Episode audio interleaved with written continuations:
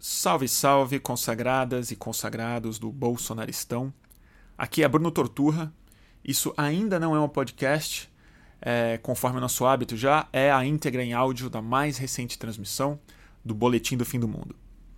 O episódio que vocês vão escutar a seguir foi transmitido numa terça-feira, dia 18 de dezembro, e não tivemos convidados nem convidadas. É, foi uma conversa direta com vocês, com o público, e era algo que eu estava sentindo falta e muitos de vocês aparentemente também. E também por isso eu não estabeleci um tema fechado antes de começar. Falei, vamos ver para onde a conversa vai, vamos comentar o que está acontecendo, o que o público está mais afim de, é, de conversar. E o tema que acabou centralizando tudo, pelo menos boa parte do começo da conversa, é algo que perturbou a todos nós e acho que a conversa saiu interessante, que foi o João de Deus, a Damares e todos os abusos, as relações de abuso múltiplas, o espectro de abuso, melhor falando, que o exercício da fé autoriza picaretas, monstros a é, exercerem, né? E então a gente usou o caso do João de Deus, da Damares, de médicos, de é, e outros médiums, né? Como a imprensa trata esse é, trata esse assunto em torno de algo que para mim é muito importante, que é quebrar essa, esse clichê barato e que, na minha opinião, blinda picaretas, que é temos que respeitar a fé das pessoas. É, eu discordo quando a fé das pessoas é justamente uma fragilidade que as coloca reféns de picaretas. Então, para respeitar as pessoas, é a minha opinião, às vezes precisamos desrespeitar a fé né, delas, é, justamente em nome das pessoas, que é quem precisa ser sempre, sempre respeitadas e, e às vezes protegidas. Né? E, e como é que dentro da gente mesmo, às vezes a gente cai nessa armadilha né, de nos submetermos a autoridades ou a pessoas que prometem soluções para é, angústias e fragilidades que no fundo, no fundo, são de responsabilidade nossa mesmo. É, esse foi um tema muito importante. A gente comentou bastante sobre Estados Unidos, sobre como a política americana contemporânea nos ajuda a entender o que nos espera um pouco, sobretudo na, na forma como o Donald Trump lida com a imprensa. Uh, a gente falou um pouco sobre o episódio do Greg News, que foi no ar na sexta-feira passada, que eu sou parte da redação, e muita gente, sobretudo os marxistas, não gostaram nada. E eu, é, não é que eu explico. Eu só lembro um pouco que é um programa de é, humor, que não tinha nenhuma pretensão acadêmica ou explicativa. E a gente acaba falando um pouco sobre marxismo, e, como eu não entendo nada de marxismo, e tampouco me considero comunista. É, e, e, isso foi uma, uma, parte da conversa, não sei o quanto interessante, mas ela é mais pro final, se vocês não estiverem muito interessados nisso. É, ah, tem muitos assuntos. A gente falou sobre o Sesc, a gente falou uh, sobre Alexandre Frota, mas foi um giro na notícia e, como sempre, é, aquela conversa diletante mesmo, em que eu acabei me especializando aqui entre, é, entre vocês. Tá bom? Então, muito obrigado pela audiência e fiquem agora com o mais recente episódio de Boletim do Fim do Mundo. Alô, alô, turma do YouTube. Vocês estão aí? Vamos lá, começando. Como vocês estão? Se tudo estiver funcionando bem, começando mais uma edição de Boletim do Fim do Mundo. É, quem estiver no YouTube, por favor, me dá uma satisfação se tá legal, se tá funcionando bem a transmissão. A gente nunca sabe até a hora de começar para valer. E aqui eu vou vendo os comentários de vocês. Tá bom? É, e aí, turma? Semaninha louca, né? Vocês me dão só um segundo para ver aqui. YouTube, me avisem se tá tudo bem, tá bom?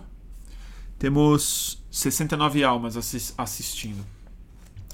Bom, como eu como eu preveni vocês, é, para quem viu o, o, anúncio no Instagram, é, eu hoje não tenho convidados, e eu também achei que não era o caso de trazer um tema fechado, um tema específico.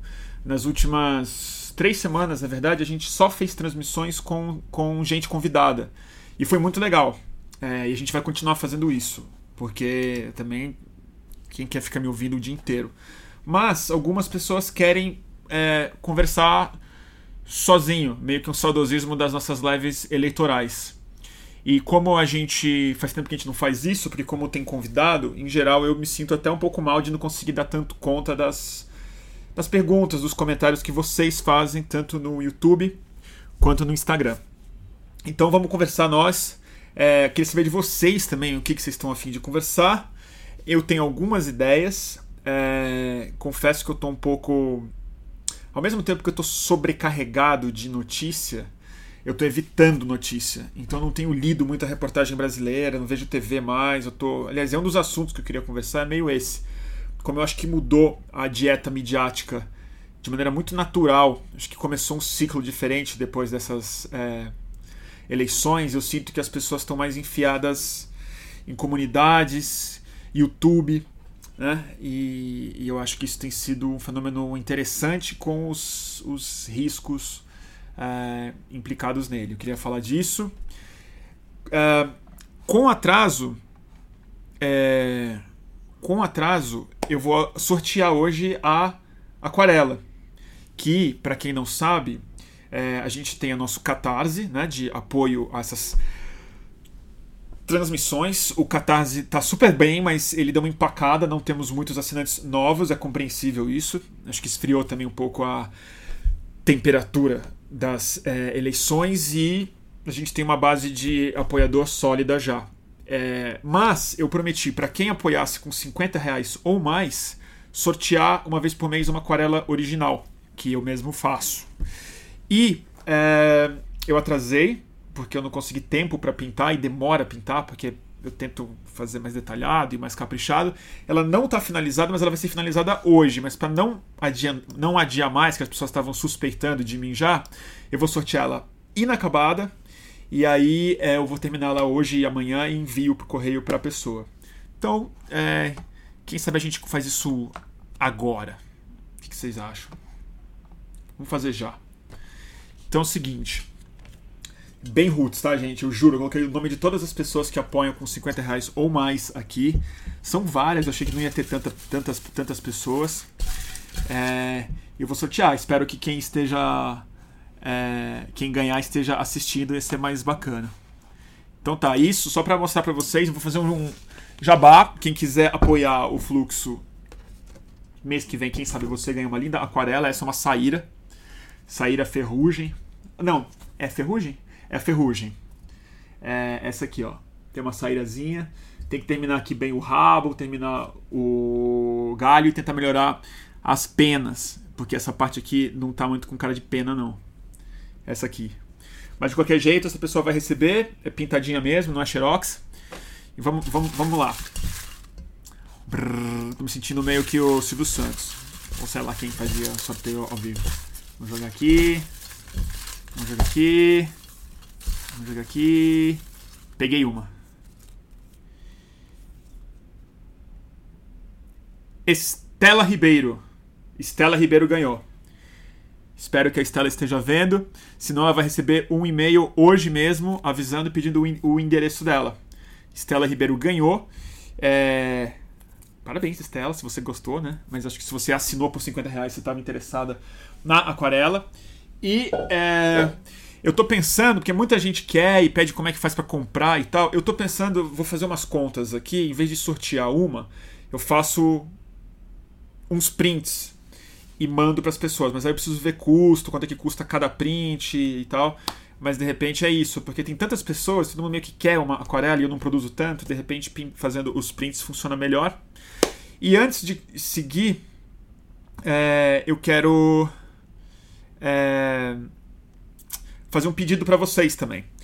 O Vozes da Comunidade, para quem não conhece, é um jornal é, independente, mídia independente, tocado pelo Renan, pelo Renan Silva, que é um rapaz bastante conhecido já do complexo do Alemão no Rio. E o Vozes da Comunidade há muitos anos, meio que pioneiro no uso de rede social para divulgar a realidade da, do complexo do Alemão. Todo ano eles fazem uma campanha é, pública, evidentemente, de doação de cestas de Natal para o complexo do Alemão. E esse ano eles estão com uma meta mais é, é, ambiciosa, dada a gravidade política e social que a gente vive no Brasil, sobretudo no Rio. E eles ainda estão bem longe da meta deles, né? Então eu quero divulgar para quem está no YouTube, eu vou botar a chapa aqui, é o seguinte, cada cesta custa 85 reais.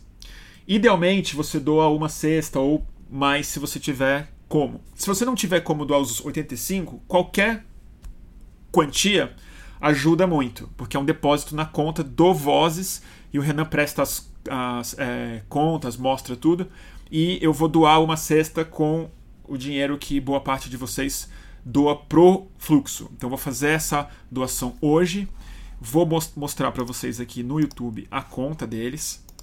Né? E eu acho super importante que a gente colabore com esse tipo de campanha, uh, porque é isso, gente. Esse momento político que a gente vive tem tudo a ver com a retirada de recurso, reconhecimento e direitos, sobretudo das pessoas que vivem em lugares mais complicados, especialmente oprimidos pelo tipo de discurso que o Bolsonaro faz. Então, os dados são ONG Vozes da Comunidade, é, CNPJ 21 317 767 001, dígito 19, Caixa Econômica Federal, agência 0198, conta poupança 25173-9, operação 013 e cada cesta é 85 reais.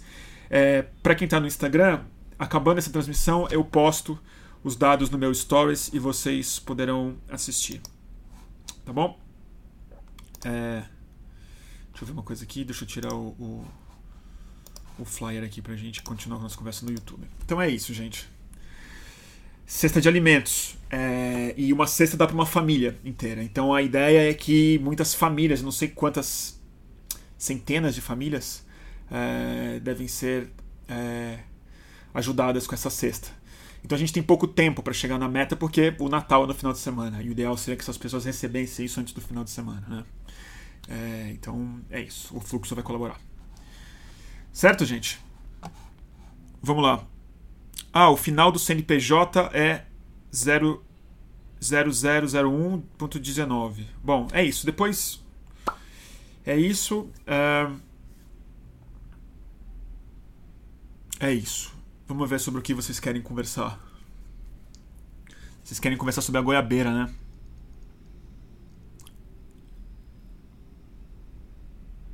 Pode crer. Ah, tem gente pedindo para eu falar também sobre o, sobre o Greg News. Tem muita gente de esquerda brava com a nossa relação, com a relação que foi feita no programa. Eu sou um dos redatores. É, entre o Bolsonaro e o Lenin. Gente, vocês têm que lembrar que é um programa de humor antes de mais nada, mas eu posso falar disso depois, não acho assunto muito interessante pra gente conversar no começo. Porque Greg News, eu falo não em nome do Greg News, é melhor falar como equipe, aí eu prefiro não falar sozinho disso. Tá bom? É, é isso. Não ia sair um Cortex a gente gravou um Cortex, um dos motivos pelos quais a gente não fez duas transmissões na, na, durante a semana passada foi porque a gente gravou um episódio de Cortex em São Paulo com a Lilian Schwartz. E ele vai ao ar na próxima semana. Eu vou. Talvez nessa ainda, amanhã eu vou editar. Tô com o dia meio guardado para isso. E acho que a maioria das pessoas está pedindo para falar sobre o João de Deus, né? Vamos falar do João de Deus então. É... Gente, vocês me dão, dão licença que eu vou ligar o ar-condicionado, que tenho a sorte de ter um ar-condicionado esses, esses dias para fazer um pouco de barulho, mas vai ser necessário para eu não é, desidratar aqui, porque esse meu escritório é quente. Então o barulho aumentou, mas o frescor também. É, deixa eu fechar aqui a porta. João de Deus, né, gente? Picareta, né? Bandido, monstro do cacete. E tem muitas coisas é, tristes para falar sobre isso, mas algumas especialmente interessantes, eu acho, né? É, é, primeiro, por onde eu começo, né? Primeiro, assim, existe um motivo pelo qual é, o João de Deus, os estrangeiros vêm para cá para serem atendidos pelo João de Deus. É porque em muitos lugares ele não poderia fazer o que ele faz, em muitos lugares do mundo ele poder, não poderia fazer o que ele faz, ou seria rapidamente desmascarado.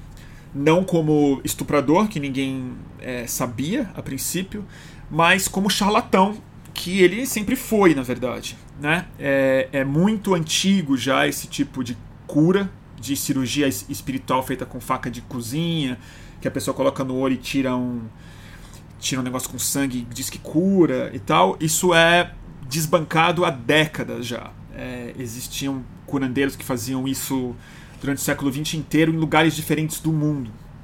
E no Brasil, particularmente, isso foi é, é, misturado com o espiritismo, que aqui no Brasil é muito forte e que é mais ou menos a combinação ideal para esse tipo de charlatanismo pegar, né? É, é, um truque muito simples, né? É desbancado muitas vezes. Tem vi eu vou mandar para vocês depois um vídeo. Se eu não me engano é do James Randi, que é um ele é um mágico que a vida dele inteira ele tinha um prêmio de mais de um milhão de dólares. Eu já entrevistei ele quando ele era vivo. E ele tinha um prêmio que nunca conseguiu entregar, que é o seguinte: qualquer pessoa que tiver um poder sobrenatural e que provar para o James Rand que ele consegue, e o James Rand tem, os, tem o, teste dele cético, ele daria esse, essa, essa grana. Nunca ninguém conseguiu esse dinheiro e as poucas pessoas que tentaram, ele mostrou como o truque era feito, porque ele era um mágico.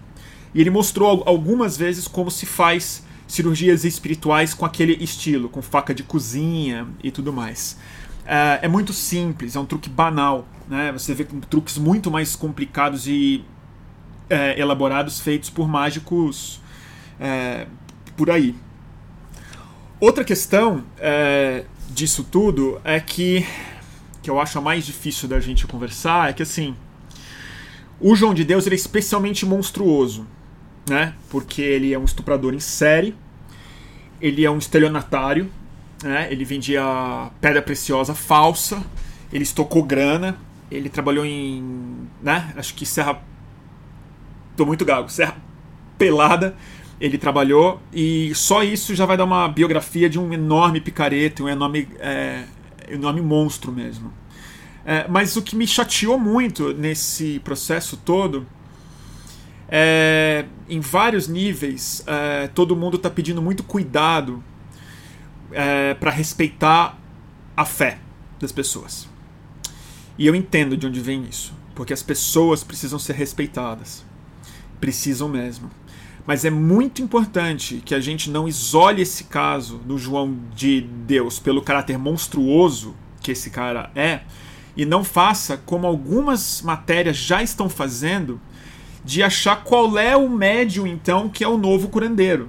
E parece que já acharam um que faz coisas espirituais, já entrevistaram ele, que ele atende pessoas não sei que estado, que já tem os devotos lá e tal, porque o Brasil tem esse esse patrimônio mediúnico que a gente se orgulha de muitas formas. O João de Deus no começo ele foi protegido até por políticos e pessoas que pediram muito cuidado, porque falam não, é, ele é um patrimônio. O Renan Calheiros falou isso, né? um patrimônio espiritual brasileiro e tal. Porque a gente tem. É, a gente quer acreditar nesse tipo de proposta. E eu acho que, além dele ser encarcerado, preso e isolado e acabar com a carreira dele, é, é muito importante que a gente comece a olhar de maneira muito crítica curas espirituais desse tipo. E é duro dizer isso porque eu acho que, em alguma medida, elas podem funcionar. Só que elas funcionam certamente pelo efeito psicossomático, pela coletividade, pela, pelo exercício subjetivo da fé e não pela objetividade espiritual de forças que esses picaretas em geral fingem invocar, né? Então é uma conversa difícil de ter, bem difícil. O James Randi é vivo? Ah, não sei. Desculpa. É, é, então é uma conversa difícil de ter, mas ela é importante. Eu tenho a sensação. Porque, em nome desse respeito à fé, que quando um guru desaparece, a gente pede respeito coletivamente a todos os outros, né?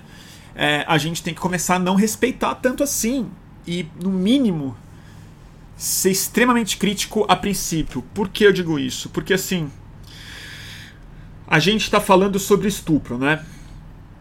E o estupro dele, ele é absolutamente monstruoso. Ele é o estupro da filha dele com 10 anos de idade, sucessivamente, de menores de idade, de pessoas que estavam se sentindo ameaçadas na sua vida, pessoas com problemas de saúde. Então isso assim é uma monstruosidade tão gigante que é difícil é, tentar estender ela para outros lugares. É, mas eu acho que é o seguinte: existem vários níveis de abuso.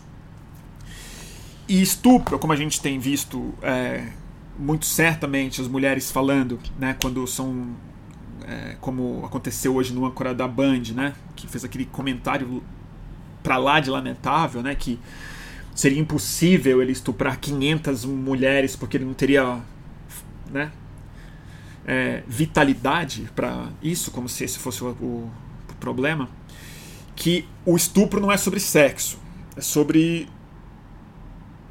o poder, né? E de fato é, mas também é sexo, mas é poder. Nesse sentido, é, gurus que prometem ou demandam das suas manadas e de quem a, é, entrega a sua vida ou a personalidade ou o dinheiro a essas pessoas é, é, um, é, um, é um abuso. É uma personalidade de dominação. O prazer dessa pessoa pode às vezes não ser sexual necessariamente, como o do João de Deus também era, mas ele pode ser financeiro. Ele é um tipo de sadismo, é um tipo de relação onde a vítima ingenuamente também tem uma parte nisso, que não é nenhuma culpa, mas é o papel de submissão, de entrega das suas faculdades críticas a uma pessoa que se coloca às vezes no próprio nome, mas como instituição, como grupo, como promessa, se coloca como alguém mais próximo de Deus. Seja o João de Deus ou alguém que acessa Jesus Cristo ou que acessa espíritos especiais para saciar as carências ou os medos ou as angústias ou os problemas de saúde das pessoas.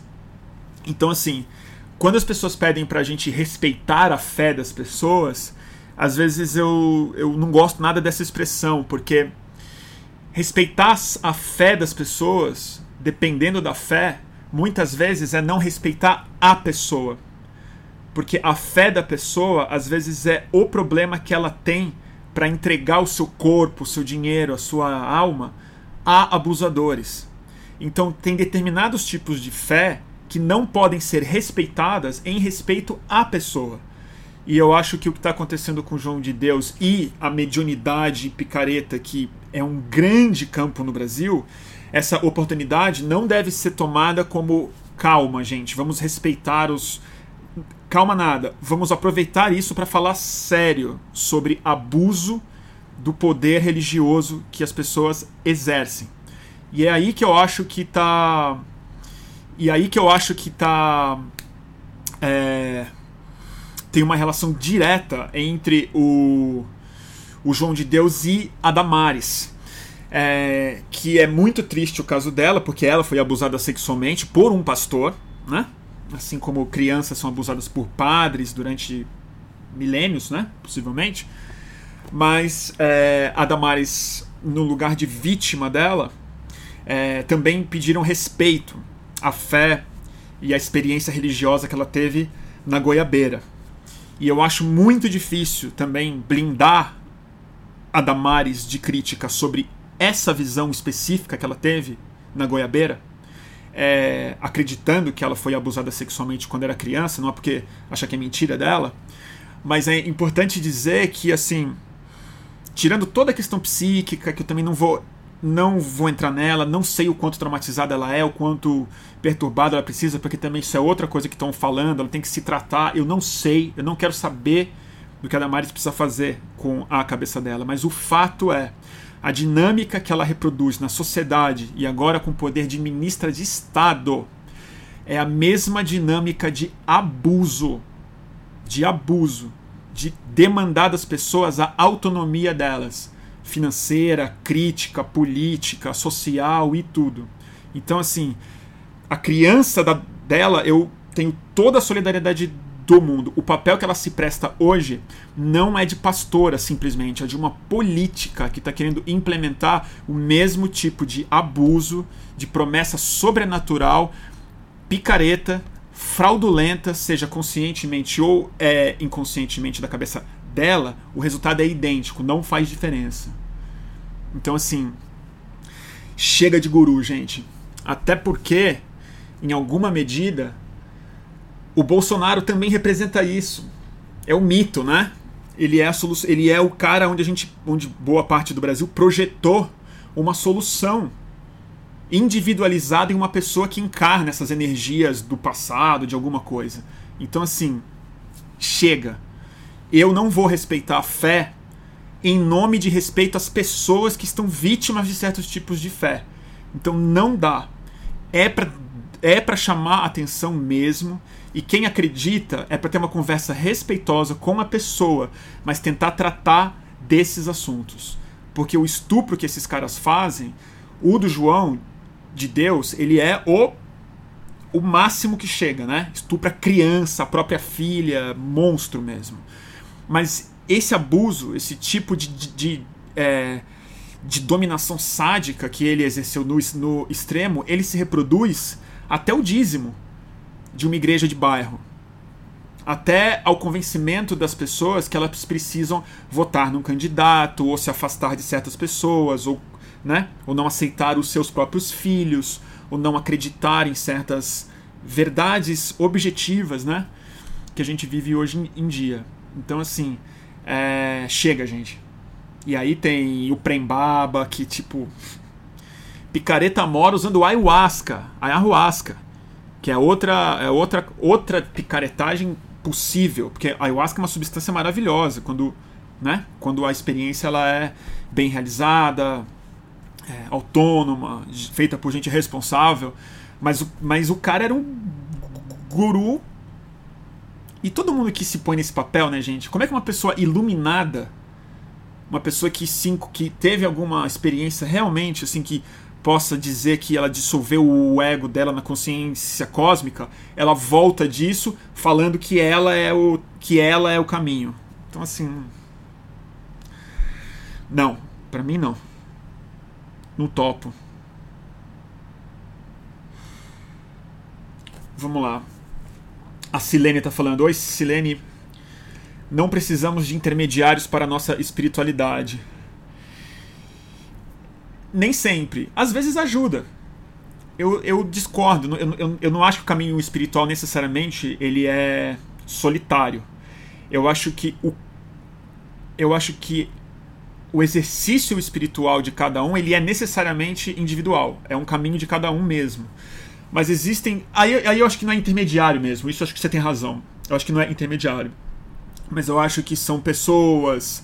É, habituadas, muito talentosas, ou que dedicam a vida a esse tipo de coisa, ensinamentos, é, insights que pessoas tiveram, rituais que podem ajudar muito, sem dúvida é, não é intermediário, acho que a palavra se usou bem mesmo.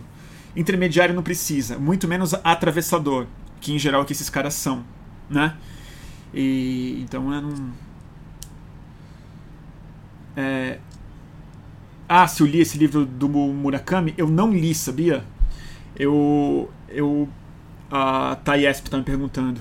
Eu tenho o livro, ele tá na fila, mas como ele é muito grande, eu meio que pulo ele sempre. É... Então, a Bel tá falando aqui, o padrão se repete. No campo da medicina, tem o Abdel Maci usando a vulnerabilidade do outro e a autoridade. Completamente. E a vocação do estuprador, né? Que no caso vai ali bem no ciclo reprodutivo e nas mulheres que, de uma outra forma, estão com uma dificuldade e uma fragilidade especial, que é a da reprodução, de não conseguir ter um filho, precisar de uma clínica, né? É, mas aí, em respeito aos médicos, né? É, todo mundo falava assim, ah, mas o João de Deus, mas gente, que perigo. tem que ver que as pessoas estão lá porque elas foram porque curou, então elas se devotam, então não pode machucar. Gente, eu nunca vi ninguém de joelho jogado na frente do Sírio libanês, agradecendo ao Sírio libanês e dando todo o dinheiro pro Sírio libanês porque curou a si mesmo ou os filhos lá. Então, com todo respeito às pessoas que se curaram no João de Deus ou se sentiram assim, essa entrega depois financeira ou, ou espiritual, ela não tem a ver com a cura. Ela tem a ver com a, sub, com a submissão. Porque se não fosse dessa forma, a gente estaria entregue ao hospital é, Einstein, ao SUS, entendeu? Seria entregaria todas as nossas posses para o, para o médico. Então, mesmo que haja uma cura, que na minha opinião, repito, pode ser psicossomatização real que existe do exercício subjetivo da fé, o, o respeito que se pede às pessoas que se cu curaram lá precisa ser sempre muito mediado por essa consciência de que não se trata da cura, mas de submissão. E é isso que eu acho que já deu. que mais? É... Tá falado, né? Vamos ver. A Dani tá falando que os podres estão todos vindo à tona com Plutão em Capricórnio. Aí eu não entendo, gente. Aí eu não entendo. Eu não entendo mesmo. É. Todo mundo falando sobre a Damares aqui. Eu vou ver um pouco os comentários do YouTube, tá?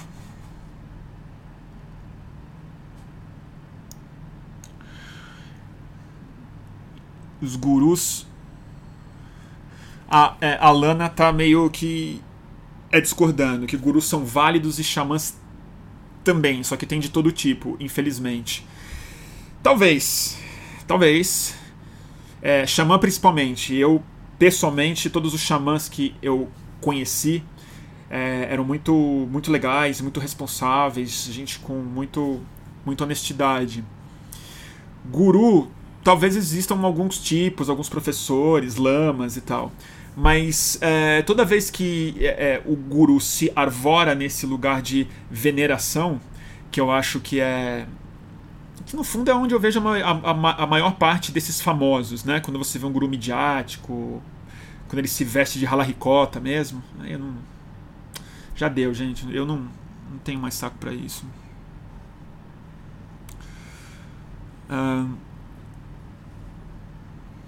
Ah, tem um professor de yoga, né? Pode crer. Vários escândalos. O Cristóvão, né? O pessoal tá falando aqui a, a, a Maíra Moreira da Costa professor de yoga. Pode ser isso que está falando? Não sei. Tem uma pergunta interessante do HP aqui no YouTube. É possível separar submissão da possibilidade de cura na esfera religiosa? Talvez não, né? Esse é o ponto. Talvez o, o efeito psicossomático mais. Mais.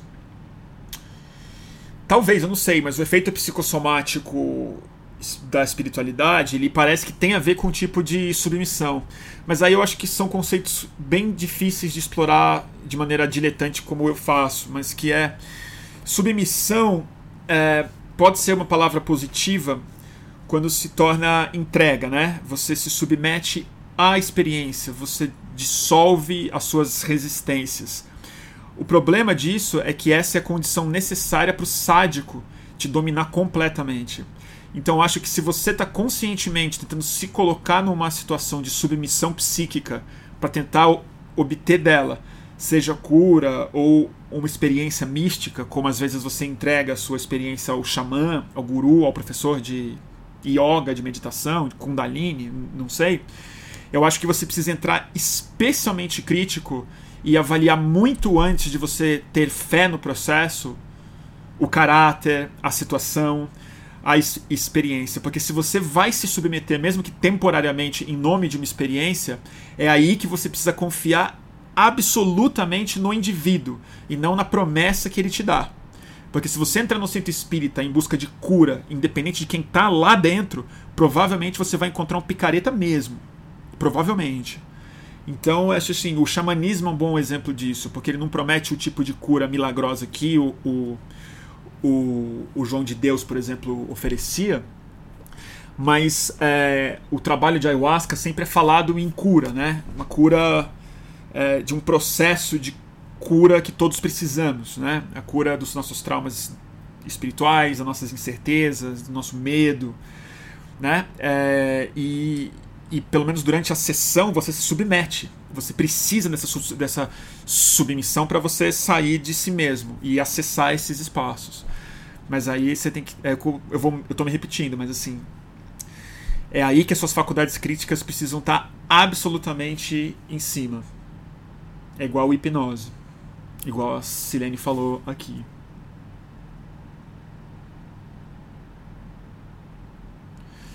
É, é isso, né?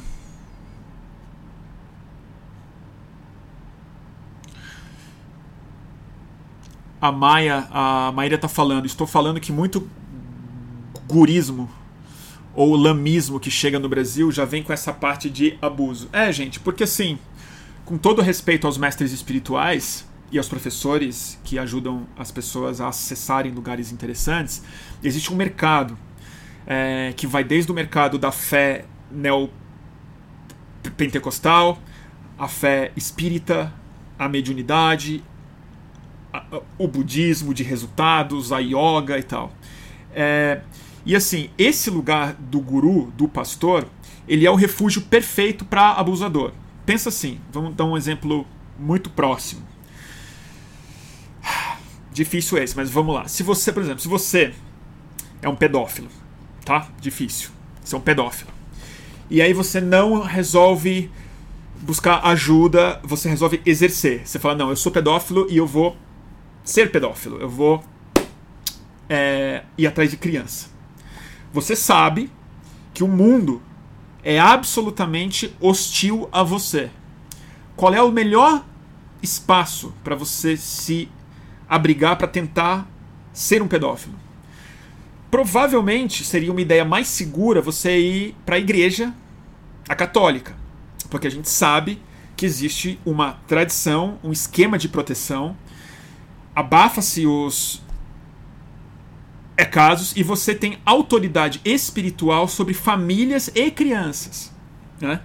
E aí você já tem esse espaço. Se você é um abusador sexual, se você é um sádico, um dominador ou um abusador, e Soma-se a isso, você é um picareta financeiro, você quer se dar bem e você é narcisista, guru não é um mau caminho. Não é um mau caminho. Porque é o mercado da submissão. Né? Então eu acho que é muito natural que isso aconteça, sobretudo em sociedades muito crédulas é, e ecleticamente crédulas. Porque se a gente fosse uma sociedade uniforme, religiosamente é, uniforme, seria mais difícil.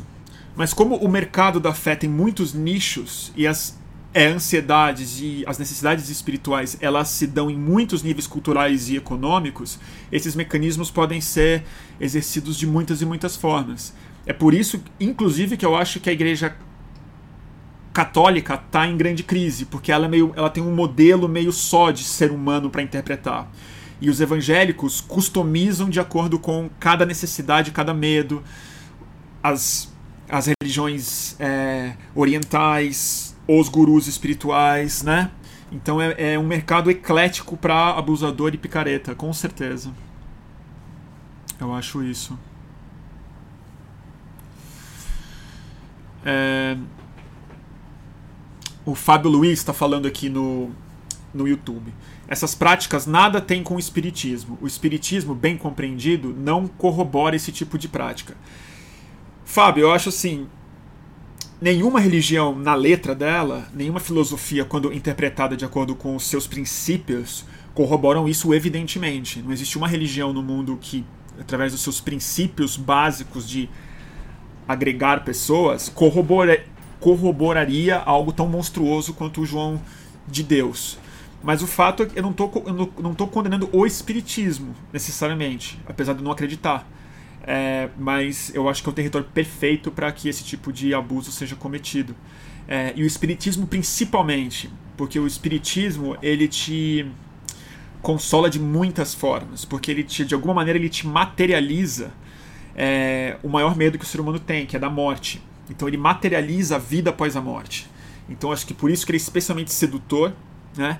E ele também tem uma outra coisa, ele te dá um medo muito específico que o, o João de Deus aproveitava, que é o medo dos espíritos reais virem te perseguir se você quebrar o segredo, né?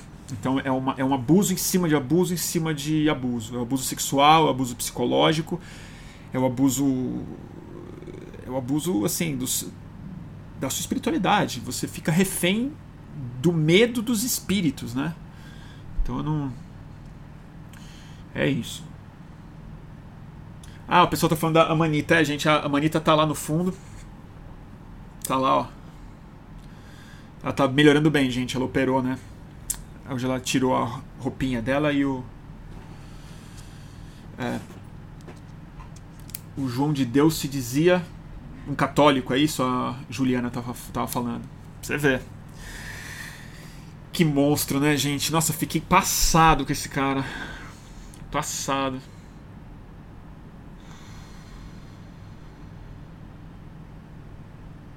Vamos aqui. Ah, tem um comentário interessante da Juliana Valadares aqui. Penso que o feminismo tem muito a ver com deixar o discurso do mestre cair. Mais autonomia psíquica. Com certeza. É, o feminismo, e acho que o, o que eu acho mais. O que eu acho que o feminismo ele é indiscutivelmente positivo, não tem como discutir isso, é porque ele faz parte dos movimentos emancipatórios, né? É, é um tipo de abolicionismo. Existem muitos abolicionismos, né? não só o da escravidão.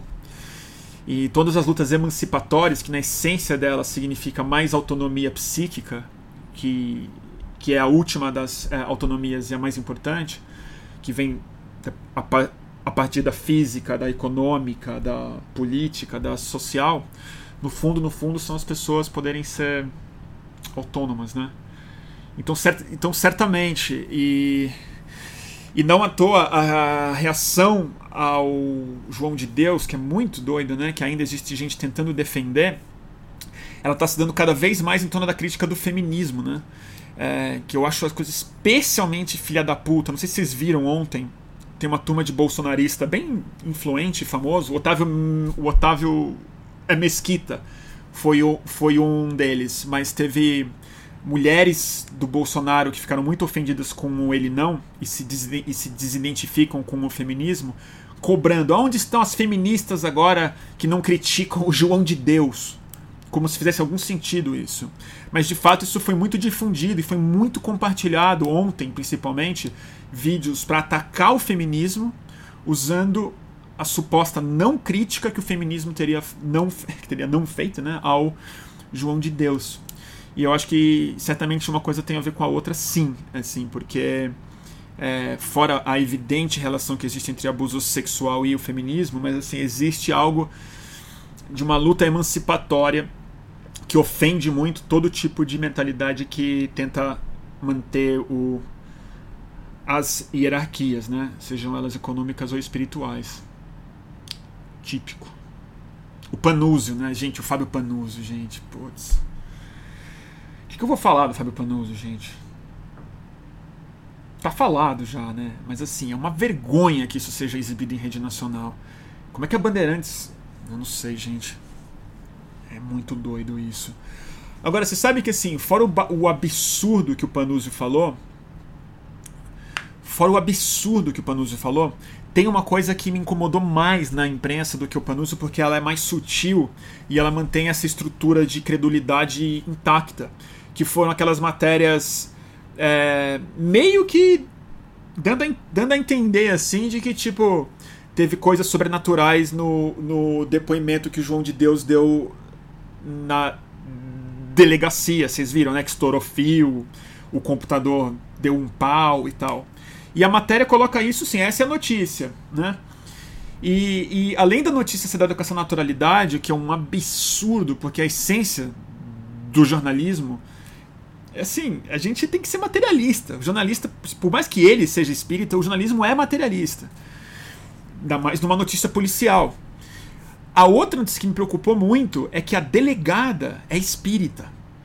A delegada fala: não, ele é realmente um homem muito poderoso, eu sou espírita e tal. Cara, afasta, o que, que tá acontecendo? Assim, tipo, vocês prenderam um estuprador estelionatário, pedófilo. E aí fica essa coisa. Então isso mantém na cabeça das pessoas que ele de fato é poderoso. Então o charlatão continua de pé o picareta se mantém intacto a, a, apesar do criminoso ter sido pego. Mas é que, além de estuprador e criminoso, ele é charlatão. Até porque é o seguinte: se esse cara fosse poderoso de verdade, se tivesse Deus com ele, não é que ia dar um curto-circuito no fio, né? Ia travar o computador da, da pessoa. O céu ia abrir, ele ia ser arrebatado, alguma coisa mais séria ia acontecer, as pessoas iam ver vozes na cabeça. Então, assim, pelo amor de Deus, gente, é uma vergonha. É uma vergonha. É um vexame atrás do outro, gente. Então é isso que eu.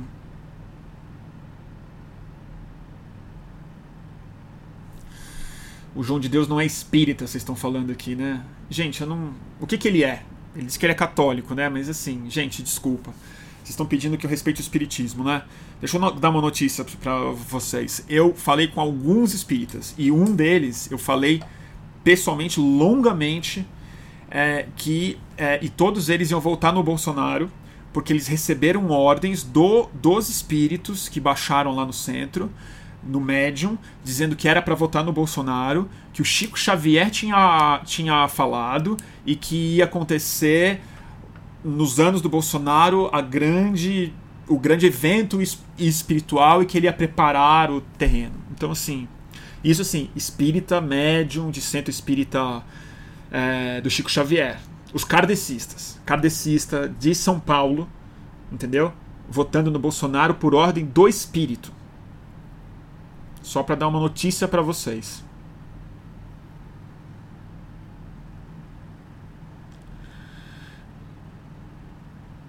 Vamos ver. Minha mãe tá falando aqui que ninguém leva em conta as condições precárias de uma de delegacia brasileira.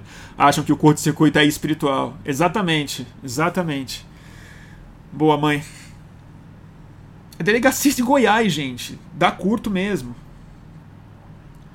É... Allan Kardec bom era o do Vasco, diz o Falência, diz o Fabrício.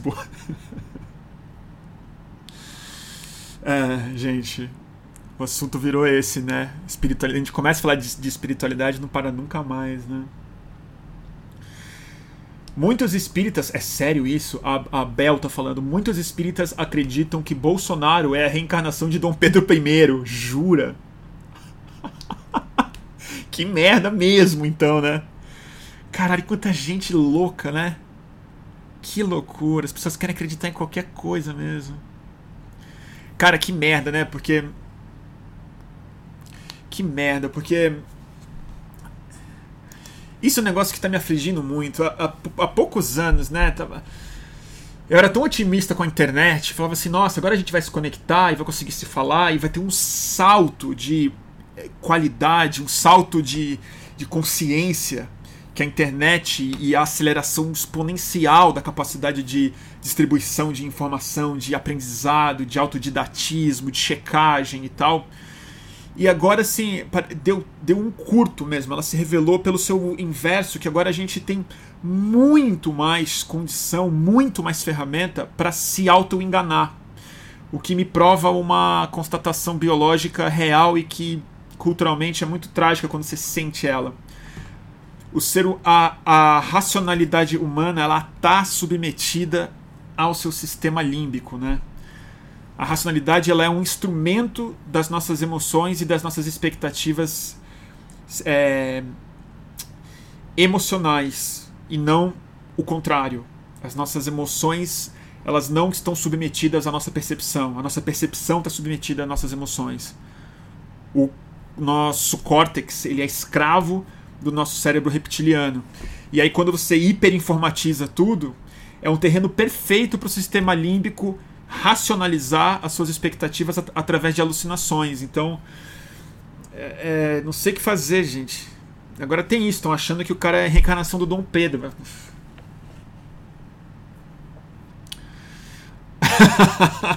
o mal de coentro tá falando um negócio muito bom aqui. Que o Dom Pedro fez tanta merda que reencarnou como Bolsonaro. Total. é o karma dele, né? Ele vai reencarnar como Bolsonaro pra ver o que é bom pra tosse.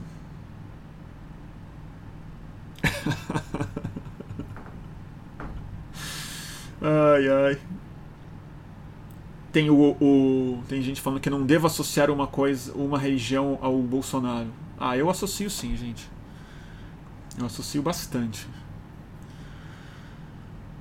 É o sequestro da amígdala, tá falando aqui o mod coentro. Total. A amígdala é uma das glândulas do cérebro responsáveis pela.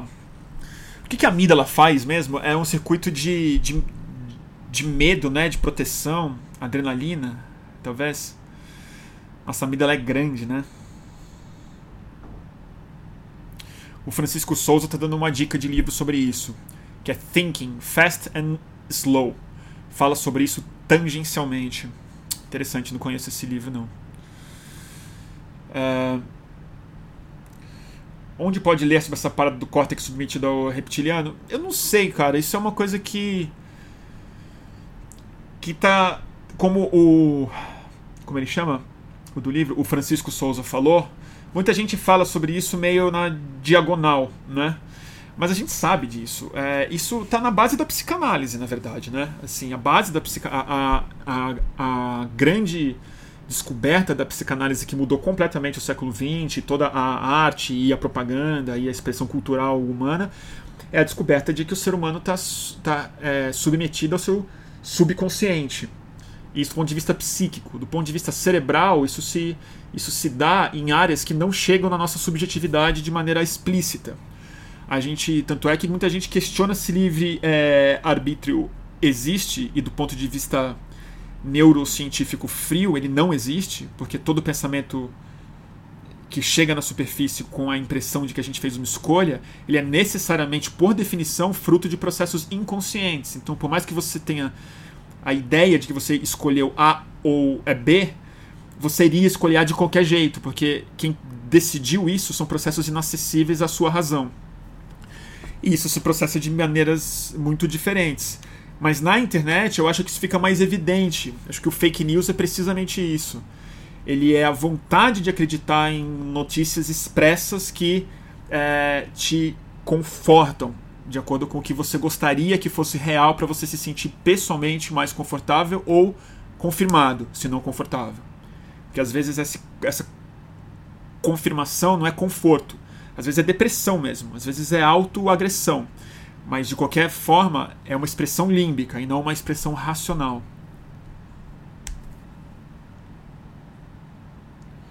É... Cara, a Lívia tá pedindo para falar, tá comentando um negócio aqui que realmente hoje foi uma das cenas mais tristes. Mas eu, eu, eu não vou comentar muito sobre essa cena porque eu tô pensando em convidá-los e convidá-las para vir para cá que foi a cena do, do Alexandre Frota hoje indo para cima do, do do Jesus da bancada ativista, uma das cenas mais deploráveis que eu já vi na, na nossa história política, é, sobretudo recente, né?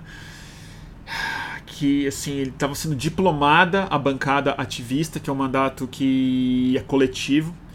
O Jesus era um desses e não à toa foi o, o, homem negro que, que foi retirado violentamente de uma cerimônia onde ele era um dos vencedores. É, foi atacado violentamente por seguranças, por pessoas do palco. E o Alexandre Frota pessoalmente tentou agredir ele, lamentou que não conseguiu agredir mais. E as entrevistas que saíram após isso eram culpando o Jesus de estar no palco. Então, assim, é lamentável. Mas o comentário que eu tenho para fazer não é mais do que esse, na verdade, assim, é, e também não quero me alongar muito nisso porque é, é baixo astral de verdade. E eu prefiro, acho que eu vou tentar entrevistá-los, entrevistar o mandato inteiro. Acho que a maioria são mulheres, né? Mas eu vou tentar fazer de repente uma mesa redonda ou trazer aqui alguns, ou se não, mas pelo menos ele eu vou tentar trazer. E eu acho que é seria importante, né? É... A Cecília Moraes está falando aqui, psicologia das massas explica muita coisa da internet. Explica mesmo. E eu acho que na internet tem que, a gente tem que atualizar o conceito de massa na internet. A gente conversou muito sobre isso na, durante as eleições, né? Eu falei muito sobre psicologia de massa, porque certamente é o que está em, em, andamento no Brasil. Mas eu acho que é uma psicologia de massa expressa através das projeções digitais das pessoas, o perfil. Então, o perfil é o novo indivíduo dessa massa, e o perfil contamina a pessoa, mas o perfil é o que está em disputa. Né? E aí, e o perfil tem a pessoa como seu cavalo, mas a atualização da psique do perfil, eu acho que é um dos trabalhos mais importantes da gente fazer coletivamente e da, e da filosofia psicológica contemporânea. E o Alexandre Frota, né? A pessoa tá querendo que eu fale mais dele, tá aqui no YouTube. Não sei o que falar sobre o Alexandre Frota. Eu sei que não tem graça.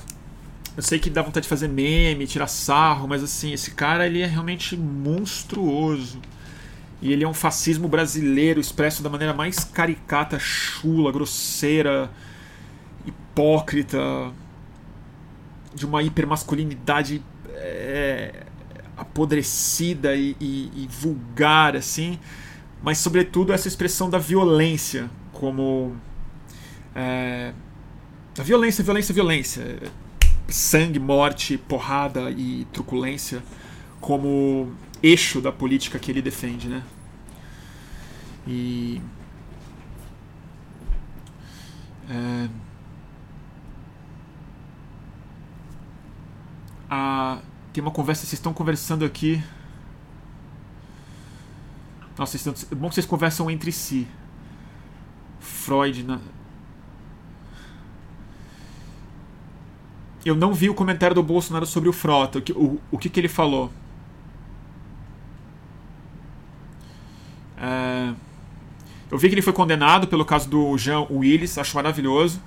É, resta saber se é a última instância, se ele vai ter que pagar, porque como deputado agora e com o judiciário que a gente tem, eu precisa ver se isso vai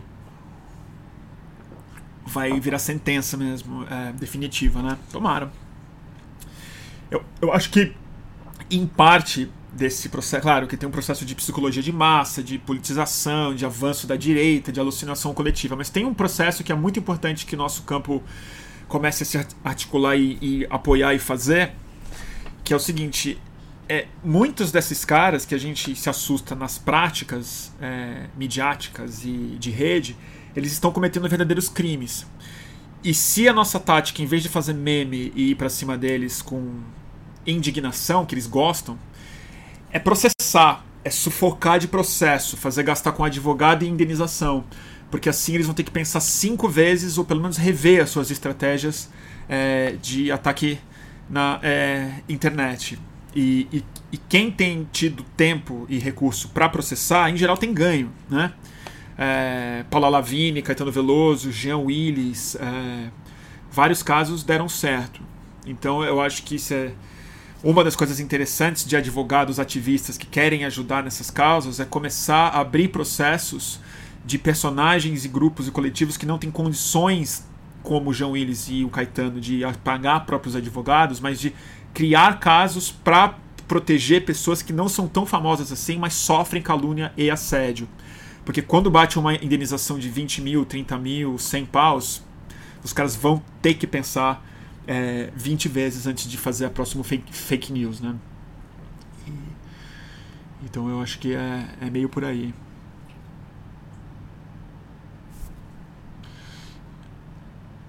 Ai, meu Deus, tem, ah, tem uma, tem uma troll aqui. É a ministra Damares Alves. Vamos ver aqui. Ocultei. Tem troll.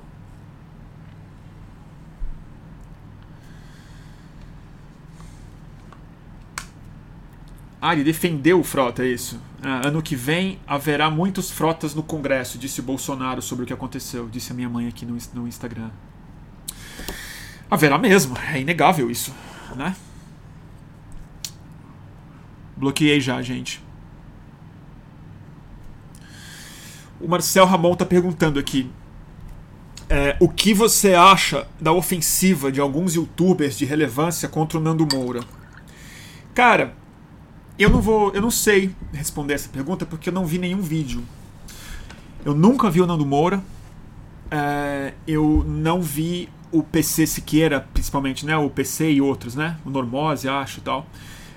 Estão é, respondendo o Nando Moura. Eu acho assim, eu, eu, como eu não vi, eu não vou, não sei opinar porque eu não, não sei. Mas eu acho que se alguém tem estômago para isso, é bom na desconstrução é, e tá conseguindo abalar, eu acho que é interessante que esses caras engulam do próprio. É veneno. Não é a minha. É, eu não não me interesso por eles e eu acho que isso é parte do processo. Mas certamente não é o suficiente. Mas eu gosto do PC, nunca, nunca conheci ele pessoalmente, mas eu tenho respeito por ele, já vi muito vídeo legal que ele, que ele já fez. Mas pessoalmente eu não gosto de acompanhar briga. Não gosto de acompanhar briga em Facebook, em YouTube principalmente, porque tem tanto conteúdo é, de aprendizado no YouTube que eu prefiro ficar longe das, é tretas, porque eu sei que elas são viciantes também. É, turma aqui do do Instagram, eu vou encerrar um minuto que está caindo aqui daquela uma hora e eu volto em 10 segundos. Então vocês retornem quem tiver interesse. E aí repitam a, a dúvida. Até já.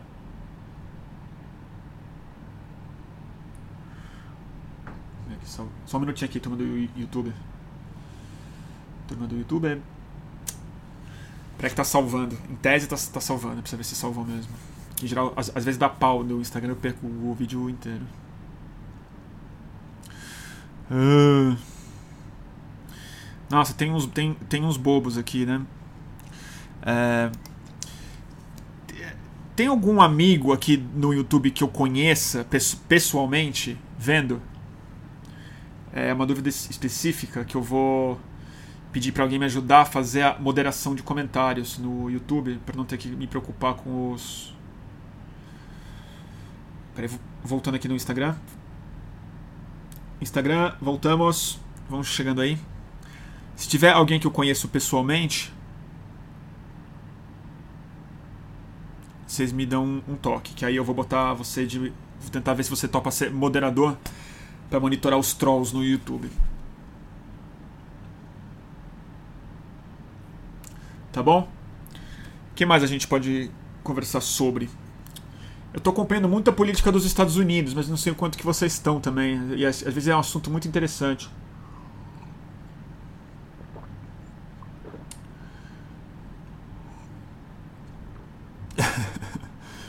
alguém, alguém tá surpreso que eu tenho amigos. Eu também fico. Surpreso que eu tenho. Uh, a Dereza Moraes, não sei falar esse nome rápido, fala sobre a dieta midiática. Oi Maria, tudo bem? É, na verdade, gente, eu estou perguntando. É, eu tô perguntando se tem alguém que me conhece no YouTube, algum amigo pessoal no YouTube, para eu passar a moderação dos comentários. a falar sobre os, sobre os Estados Unidos, né? Ver. Bom. Ah, vocês querem falar sobre os Estados Unidos mesmo, né? Que difícil. Cara, é inacreditável o que está acontecendo lá, né? É, foi a semana em que a investigação do Robert Mueller, do, do é, procurador especial, né, do promotor, é, é tipo enfim, o investigador do caso do Donald Trump que começou investigando a a suspeita, mais que suspeita, porque já tem muita substância, muito substancial as, as provas sobre a conspiração Rússia, Estados, Rússia, campanha do Donald Trump.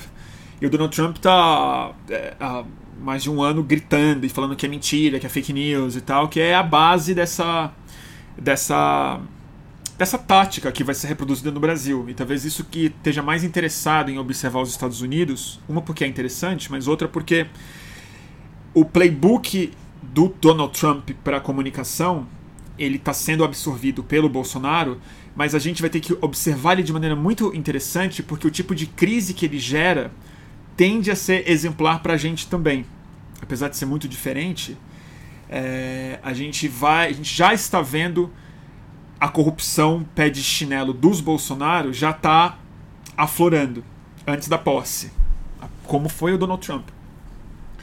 E resta saber como uma investigação será conduzida aqui. Mas mais interessante do que isso é a forma como a mídia, como a cobertura midiática, a compreensão pública e a forma como o Donald Trump lida com essa questão.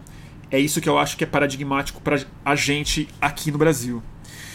O fato é que essa semana a investigação avançou assim loucamente, porque agora começaram a sair as condenações das primeiras pessoas que é, foram indiciadas e assinaram acordos de colaboração, a delação premiada dos caras lá.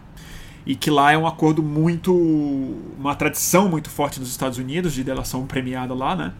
É, e, de, e de gente de altíssimo escalão. Do Michael Flynn, que era um militar que o Obama. Na verdade, o Obama afastou ele na época que ele era presidente e foi o único cara que ele falou pro Donald Trump tomar cuidado, porque a CIA já estava sabendo que o Michael Flynn estava trabalhando para a Rússia. O que o Obama não sabia ou sabia e deixou acontecer era que o Donald Trump também estava trabalhando com a Rússia pelo esse mesmo esquema de empresas de lobby russo dentro dos Estados Unidos através de empresas de fachada e de interesses de petroleiras e oligarcas russos.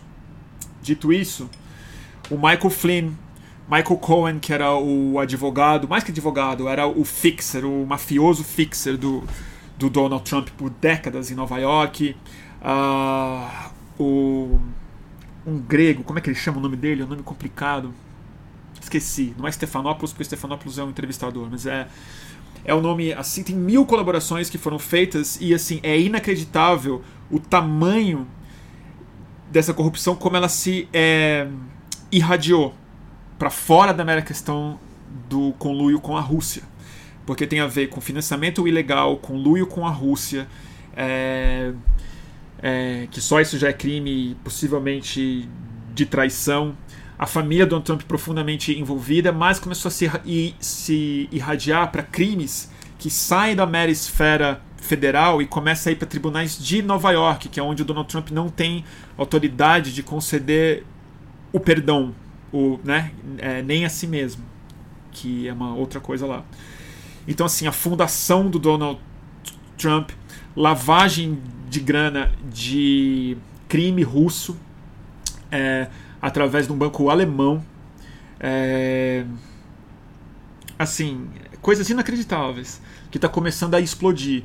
Então, assim, o meu grande a minha grande esperança é que isso vá abalar de fato e com a maioria democrata no Congresso no ano que vem consiga se avançar é, quebra de sigilo fiscal dele e talvez ele comece a erodir em popularidade e se inviabilize como candidato em 2020 e, e a, alguma base dele suma um pouco e amalgame uma sociedade mais é, politicamente viva. A minha grande preocupação, e ela não é injustificada, e acho que com o Bolsonaro aqui a coisa se. fica mais preocupante, porque não é só o Donald Trump que está em risco. É também uma certa estabilidade da grande coalizão dele nova, que não é europeia, que é uma coalizão por fora da antiga liderança. Porque a coisa louca do Donald Trump, e isso é uma coisa que eu não vejo nem falarem nos Estados Unidos muito isso, estranhamente porque é o seguinte, a presidência dos Estados Unidos, ela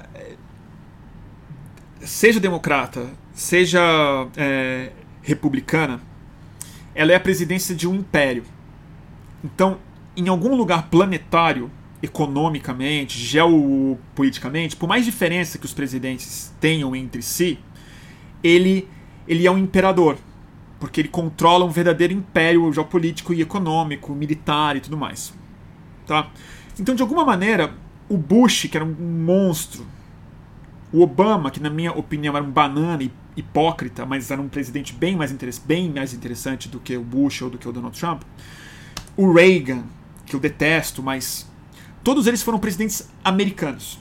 Eles eram gestores de um império que se sustentava sobre bases econômicas muito claras, que é o livre comércio, grandes acordos comerciais mundiais, é, é, com alguma tolerância muito importante para o dinamismo dos Estados Unidos de imigração, mas, sobretudo, de ser o tal líder do mundo livre, que é uma expressão ridícula, mas que fazia algum sentido na época da Guerra Fria, que assim, os Estados Unidos é o novo grande fiel da balança desse mundo. E tem as ditaduras que os Estados Unidos apoia, negocia, instaura, mas ele é o líder do mundo livre, da grande comunidade democrática de nações de forma imperial.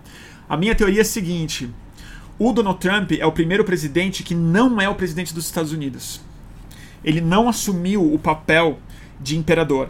É louco isso. Apesar dele ser o mais narcisista, ele é o primeiro presidente de uma coalizão nova que preside os Estados Unidos, mas a coalizão nova que ele está representando, ela é a antítese de tudo o que os Estados Unidos republicano e democrata representavam até pouco tempo atrás. Ou seja, a base dele é a Rússia agora, a Arábia Saudita, que já era um parceiro, mas agora é num outro nível, é num outro nível, e a demolição de uma estabilidade comercial e parcerias estratégicas que mantinham esse império. Então ele fala de, des, é, de tirar dinheiro da OTAN, de desfazer alianças militares, de que países precisam com, comprar as próprias armas, criar um, um mundo mais instável militarmente. O que significa que, assim, por mais tirânico que isso possa parecer, em alguma medida é, eu acho que ele é o primeiro presidente dos Estados Unidos que não é um presidente dos Estados Unidos. Ele é um presidente anti-Estados Unidos no sentido pós-guerra, nessa vocação geopolítica dos Estados Unidos. É, e aí, o, qual é o meu medo? Que a coalizão muito forte que ele montou com a Arábia Saudita em torno de combustível fóssil, de perseguição de isso aqui, que é o autoritarismo, na verdade, é, e a Rússia, que tem ele na mão, na mão mesmo, é, esses caras podem ter um interesse real numa guerra no que vem, né? É, para se reestabilizar politicamente, para acabar com a oposição civil, para inflar o patriotismo, poder é, mudar o ciclo completamente de notícia. E uma guerra muito. que faria sentido, muito provável, muito fácil de ser feita, ela não é mais contra o Irã, porque é uma guerra cara, difícil, muito complicada. Seria uma guerra na, contra a Venezuela e Nicarágua e Cuba. Seria uma guerra de dominação política no continente, porque ele teria apoio, aí sim, do Brasil, do maior ator geopolítico no sul da, das Américas. Seria uma guerra barata, seria uma guerra midiática, seria uma guerra anticomunista e seria uma guerra que polariza a esquerda dos Estados Unidos, que ele precisa fazer isso. Ele precisa pintar a esquerda americana como socialista, como comunista, como amiga de regimes autoritários que eles tentam fazer lá e ela não cola muito. Mas na hora que a anti-guerra, que o movimento pacifista dos Estados Unidos se é, expressar contra uma guerra na contra a Venezuela, supondo isso, é, é, seria seria relativamente uma, uma, uma, manobra fácil de ser feita. E a gente não pode esquecer que lá eles têm um ambiente midiático muito diferente do que a gente tem aqui. Apesar de uma mídia muito mais diversa, de qualidade, rica, cheia de investigação e uma cultura de imprensa, eles têm uma coisa que a gente não tem. Eles têm a Fox News. E a Fox News é um negócio que a gente não sabe o que é. E meio que metade da população se informa lá.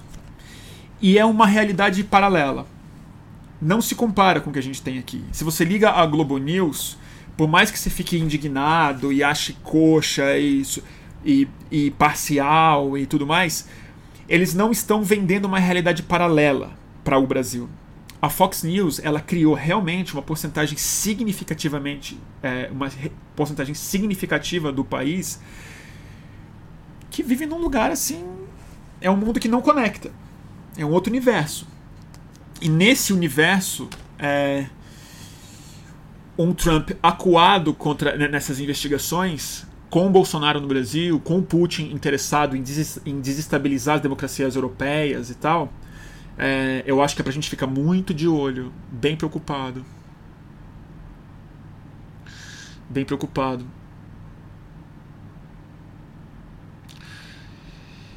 É. Mas a minha mãe tá falando, minha mãe mora nos Estados Unidos, né? E ela tá falando aqui que a Fox News, o resto do país é contra, ele só tem a Fox News, mas a Fox News não é pouca coisa. Porque o Donald Trump ainda tem mais de 40% de apoio nos Estados Unidos. Tá? Então, assim, eu, eu, acho, eu acho possível. Assim, gente, não dá para chamar de alarmismo, de catastrofismo, achar possível uma guerra em 2019. Porque olha a situação. A gente tem Bolsonaro, Trump, Maduro, que é outro, né? Cusão. É, Putin, Arábia Saudita, que é aquele tirano lá, o Macron fragilizado, Angela Merkel vai cair, a Inglaterra enroladíssima no Brexit, que sem nenhuma autonomia geopolítica, porque sem os Estados Unidos a Inglaterra perde completamente autoridade militar em qualquer situação, porque eles terceirizaram a, a defesa deles para OTAN. Então, assim. Vamos ver. É...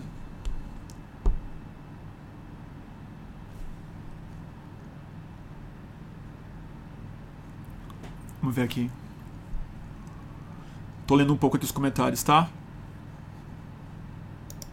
Ixi, tem um troll aqui. Uh... Vamos ver aqui. Fim do Poder, a Silene tá me indicando para ler. Eu não li esse livro. Eu ouvi falar, mas eu não li.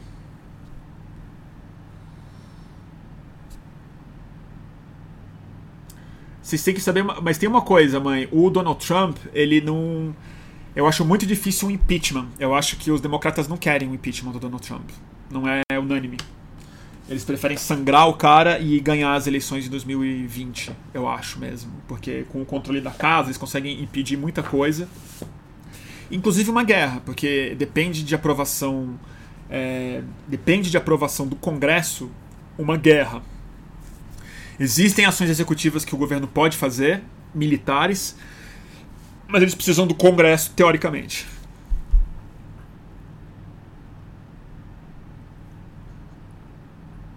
Eu acho muito difícil o impeachment do Donald Trump.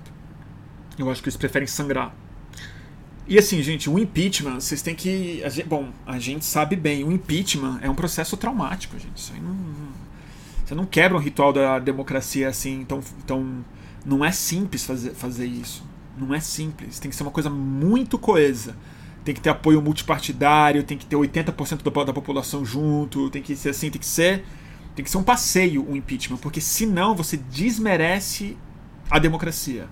Mesmo no caso do Donald Trump. Porque se metade dos Estados Unidos achar que foi injusto um impeachment, sabe o que eles vão é, avisar?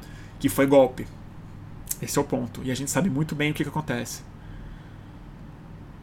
Não dá. A democracia, se ela não tiver. Porque a democracia, no fundo, ela tem muitos níveis. Um essencial que sem ele a democracia desaba é o ritual. Porque a democracia ela tem uma forma. Se você quebra essa forma dela, ela não se realiza na prática dela, na prática civil. Então, assim, você quebra o ritual da democracia, não vai funcionar. Então, assim, eu não sei se eu sou favorável ao impeachment do, do Donald Trump. Eu gostaria que ele fosse preso se isso fosse possível, de lá a polícia pegar e levar ele da Casa Branca. Mas um processo de ruptura política, republicanos versus democratas, Fox News versus CNN, eu acho que a democracia dos Estados Unidos ia sair avariada disso e, e não ia ser bom. Eu prefiro que os republicanos tomem um pau em 2020, se é que vão tomar, para eles terem que entender que foi uma experiência mal sucedida, que eles passaram do ponto. Assim como eu faço figas para que o governo Bolsonaro é, possa significar isso. Porque eu acho que um fracasso do governo Bolsonaro é, é inevitável. Não se trata de. Aliás, pessoal que fala que torcer a favor, não torcer. Que torcer, Vocês estão loucos. A gente é muito crédulo mesmo, né? O importante é que você espere o bem, que você faça as figas, né? Que você peça no João de Deus que dê tudo certo. Primeiro, vamos ser objetivo. Meio que não tem como dar certo em muitos níveis. Mas eu espero que o tipo de fracasso que o Bolsonaro vá representar que seja um fracasso diretamente no campo que é base dele e que não seja um fracasso só no social, que não seja, que não seja só o aprofundamento da miséria, que isso é certeza, que não seja só o corte de direitos, a violência policial, porque isso já é fracasso mais que o suficiente. Mas se ele fracassar na base econômica dele, é o melhor dos mundos, porque aí assim, e na base ética, né? É o, é o melhor dos, dos mundos, porque a gente vai sofrer, mas isso aí já está colocado. É, não vejo como a gente não sofrer. E aí, quem sabe, o establishment brasileiro fala: passamos do ponto. Vamos ter que. Vamos ter que pegar um pouco mais leve daqui a quatro anos, né? Quem sabe? Isso, isso é meu otimismo, tá?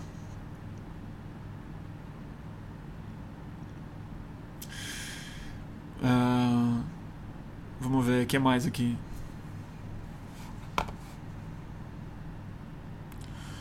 Nossa, tem um Olavo de Carvalho aqui, um chato, né? Como você é burro, cara. Os caras acham que é para debater com troll, gente. Deus me livre. Uh, mas eu conversei semana passada. Essa semana eu tive um encontro breve. Eu encontrei ela num casamento com a Laura Carvalho, a economista, e ela é amiga minha, ela é super amiga. E a gente conversou rapidamente. E ela acha que não vai ser um fracasso econômico rápido, que ele, que ele vai conseguir manter.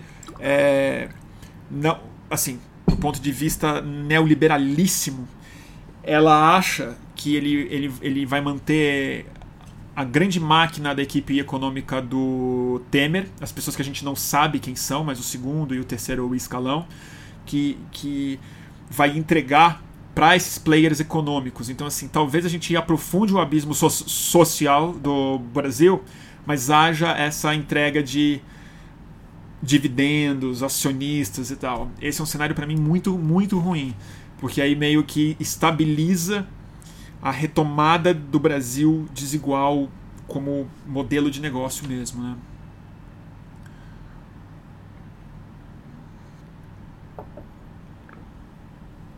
Deixa eu ver aqui.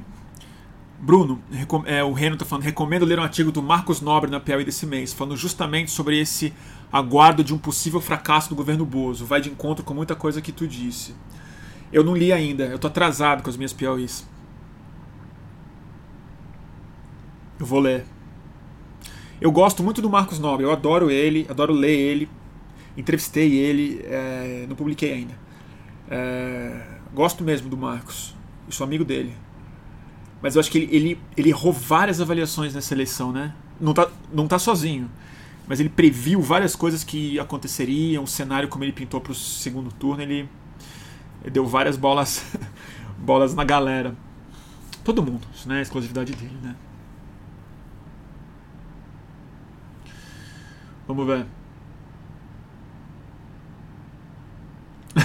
Uma expressão ótima aqui, a a, a cadena. Ah, não. A cadela analógica. Nossa, que nome. Cara, esse negócio vai pegar fogo e vamos ter que apagar a tamancada. Eu adorei. Apagar a tamancada. Total.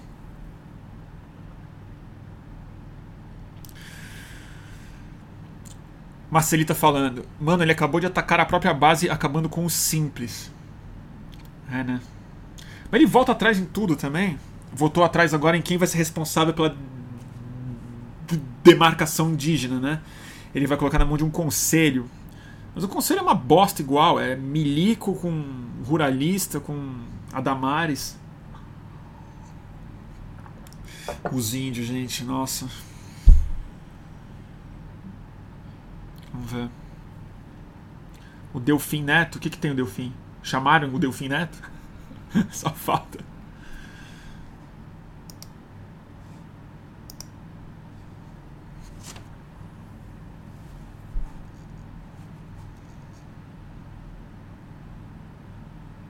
Vamos ver. É isso, né, gente? Tá legal? Quanto tempo estamos ao, estamos ao vivo? Deixa eu ver. A uma hora e dez. Vamos fazer uma hora e meia hoje? Tá bom, né? Cara, a Maria tá falando aqui. Oi, Maria. O Sistema S, né? O, o, o SESC era nosso Ministério da Cultura. Cara, no mundo ideal, assim, que é uma das coisas. Lá no segundo turno, aquele, naquela outra era geológica, uma das coisas que eu mais queria era que o Haddad convidasse, ele topasse o Danilo Miranda para ser ministro da cultura dele, ele anunciar aquele ministério dos sonhos que, sei lá, não ia se realizar de qualquer jeito.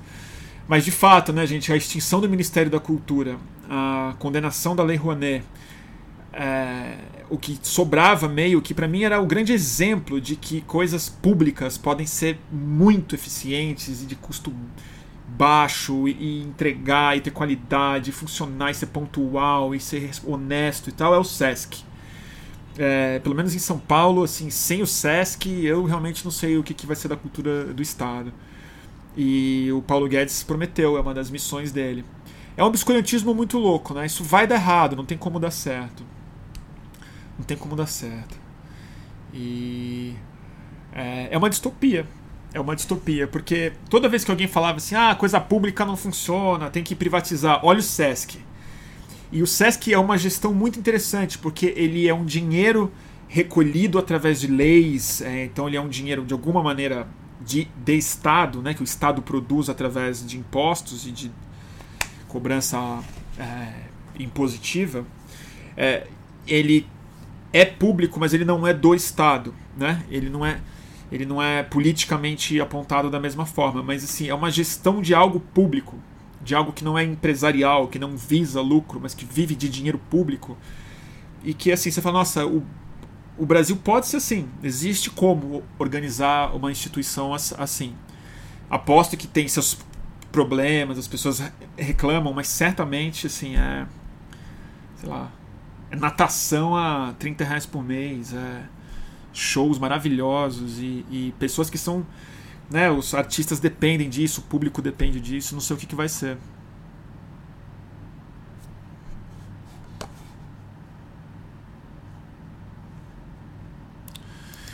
Estão é, perguntando se a indústria e o comércio vão autorizar isso. Ué, mas a indústria e o comércio é que quer, né? Vocês precisam ver que foi o, o essa fala do Paulo Guedes foi na assim, foi na uma dessas federações industriais, a Firjan. E o pessoal bateu palma e deu risada. Isso é uma demanda, porque é o seguinte: esses, o imposto do sistema S incide sobre a indústria e comércio. E, e é isso que o pessoal não quer mais. Né? Eles entendem como parte do sistema sindical. Né? E o sistema S não vai acabar, ele vai cortar até 50%, o que significa uma implosão completa. É niilismo, né? Eu acho uma coisa niilista. Parece uma parece uma coisa autoimune brasileira assim, é como se o Brasil decidiu que ele não quer a si mesmo, né? Muito estranho. Sei lá. Ah, mensalidade de universidade pública. Ah, eu vi uma outra coisa hoje. Vocês viram isso, gente? Isso daí é muito, muito, muito horrível. Só merda, né? Desculpa, Sebastião Astral. Vou tentar dar uma. acabar numa nota mais solar depois. Mas eu li pouco antes de entrar nessa transmissão que um deputado do DEM vai propor exame toxicológico, exame de drogas, para professores e alunos de universidades públicas. Pois é. Agora é, é, teocracia mesmo. A turma tá querendo invadir corpo e, e tirar sangue das pessoas para avaliar si e tal. E eu aposto que esse projeto vai ter bastante apoio no novo Congresso, sabia? Talvez isso passe. Então, assim, é. As coisas acontecem, a gente acha que é ilusão, mas as coisas têm consequências reais, né? Então, se isso acontecer, precisa ver. A gente vai depender muito do STF. E eu preciso avisar vocês também, tem uma outra coisa, não sei se todo mundo está reparando isso. E tem outro convidado que eu quero chamar aqui, que é o Augusto Arruda Botelho, advogado, muito bom advogado, que ele se ofereceu para falar com a gente sobre, sobre o risco que o STF corre sobre a gestão Bolsonaro. E se vocês não estão reparando, a robozada, os bolsominions e tal, o novo hashtag deles é contra o STF. O STF é bandido. Né? E o MBL falou isso nas manifestações pró-Bolsonaro aqui na Paulista, de que agora é, o novo Senado vai ter que fazer impeachment de ministro do STF que não votar com a vontade do povo e, é, e vai ser assim. E aí o Bolsonaro vai querer indicar vários ministros, né?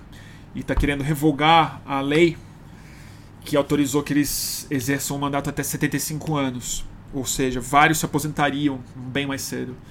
Então, assim, tem uma tomada do STF que vai ser muito importante para manter a aparência democrática no avanço de pautas muito reacionárias no Brasil. Eu acho que é isso mesmo.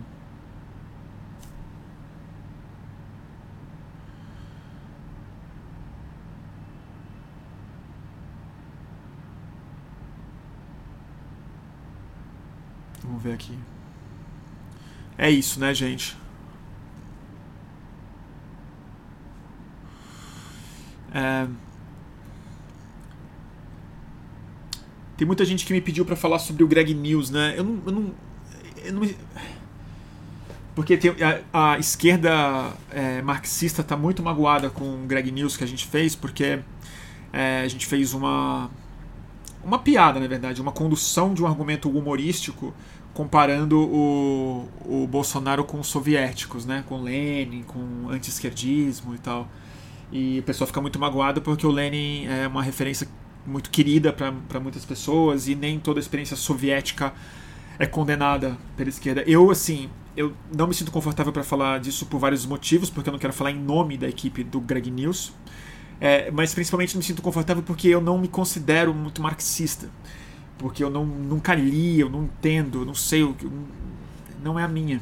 Eu não, não me considero comunista também, não sou comunista. E então, mas assim, lembra que é uma piada, tá, gente? É um argumento para irritar, é, para fazer um bug é, humorístico na percepção de que o Bolsonaro seria o anticomunista e como humoristicamente ele reproduz uma série de clichês e práticas autoritárias que o comunismo, sobretudo soviético, implementou é, na sua na sua gestão.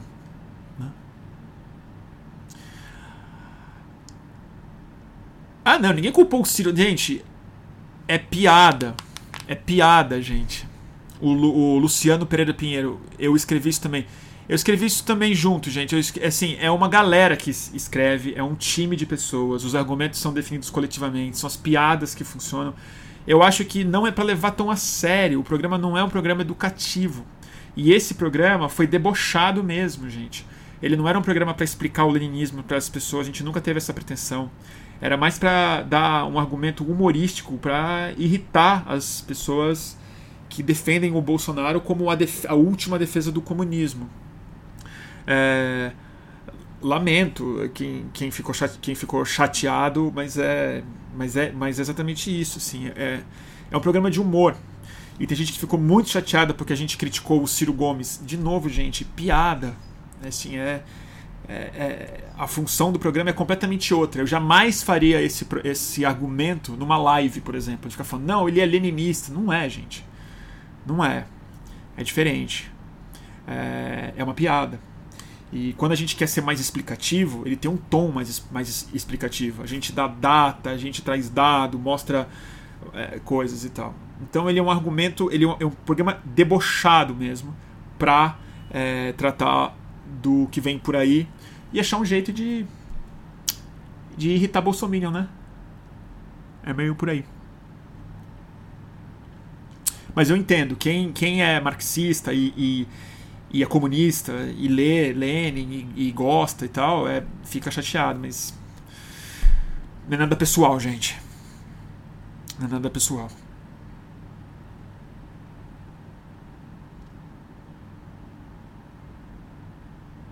Vamos ver aqui. Esse programa dá uma primeira impressão completamente errada para quem está entrando no assunto, quem é leigo, o Luciano Pereira Pinheiro. É, talvez. Mas eu, eu, eu não sei, Luciano. Eu não sei. Então, eu vou pensar. Eu, eu respeito muito os argumentos de que tem, tem, tem muita gente que me escreveu pessoalmente, a Sabrina, que veio aqui na última transmissão, não gostou do programa, evidentemente, e criticou, e tá tudo certo. É, e se a gente via. E, e, eu vou prestar atenção, se a gente viajou, a gente não tem por que não, não rever as posições e tal. Nada, nada pessoal com o, com o Lenin mesmo. Mas dito isso, eu preciso dizer para vocês a título de transparência. É, eu não. O que eu sei da experiência soviética, eu não gosto.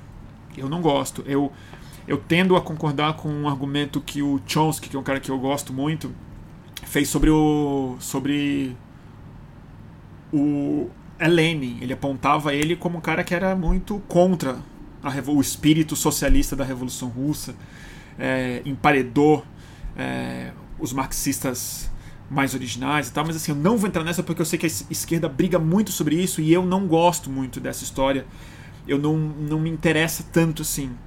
É, me interessa saber mais sobre marxismo, eu, eu, eu, eu sei por alto e pelo que eu estudei, mas eu nunca li, eu não, eu não fui muito.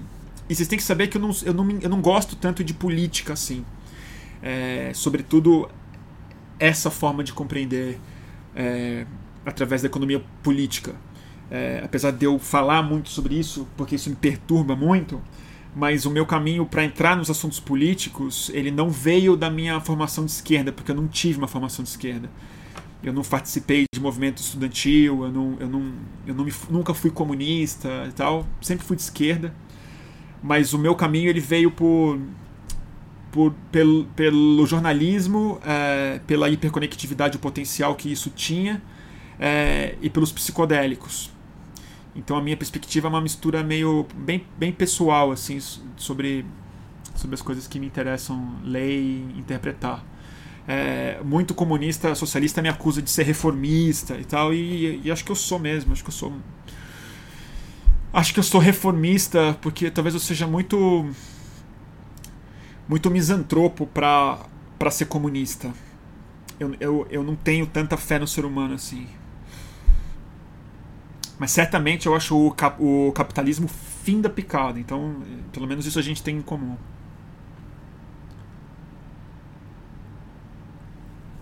Vamos ver aqui. Ah, Tainá tá, tá aí. Oi, Tainá. Em caso de guerra, para onde fugir? tá pensando em fuga já, Tainá? Para onde fugir na guerra? Depende contra quem for a guerra. Depende de que tipo de armas eles estiverem usando. Uh, não sei. Não sei. Me preocupo mais assim. Com a mudança climática mesmo. Mas eu não sei. Não sei. Eu acho que ficar, né? Ficar em São Paulo, no Rio, mas assim, eu. Não contem comigo para me voluntariar para o Exército Brasileiro, não. Ah, mas não contem mesmo. Não contem mesmo. Imagina, ser voluntário para o capitão Bolsonaro, general Hamilton Mourão, invocar patriotismo, Deus me livre.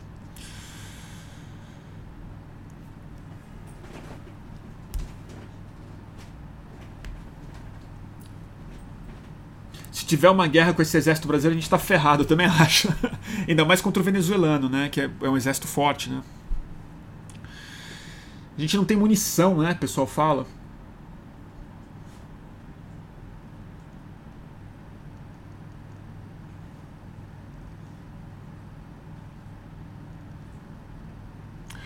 Ah, o pessoal também recomendando o, o Harvey, né?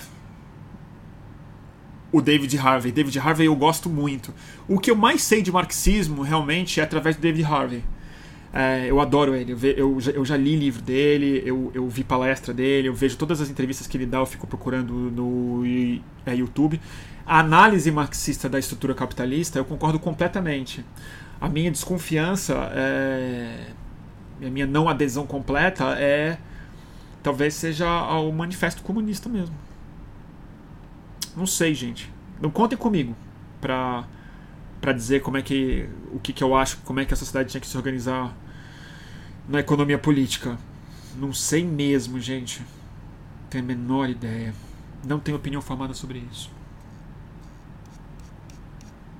Tá certo? Vocês ficam muito magoados, gente, que eu, que eu não sou comunista?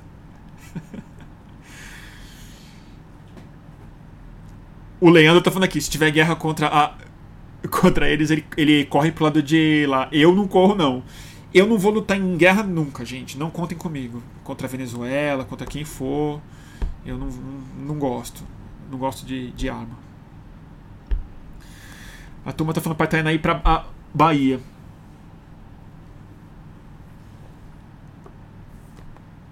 Ah, tem uma história, tem uma história interessante do pai do Roger Waters, que era, que era comunista, né? Pode crer. O Bruno tem cara de keynesiano. Sabe quem eu gosto de economia? Eu, é que assim, gente, eu sou muito influenciável. Parece que não, mas eu sou. E assim, eu vejo. Eu, a Sabrina veio aqui e no final a gente ficou conversando mais sobre isso. Sobre as diferenças, sobre o que ela acha que tinha que ser, meio de produção. No final eu tava convencido. A Sabrina me convenceu. Ah, eu acho que tá certo, isso tá errado e tal. Aí depois eu leio outra coisa e fico convencido. Quem me convenceu muito, até porque ele escreve muito bem, eu tenho uma queda por, por texto bom, é esse cara aqui. O Galbraith.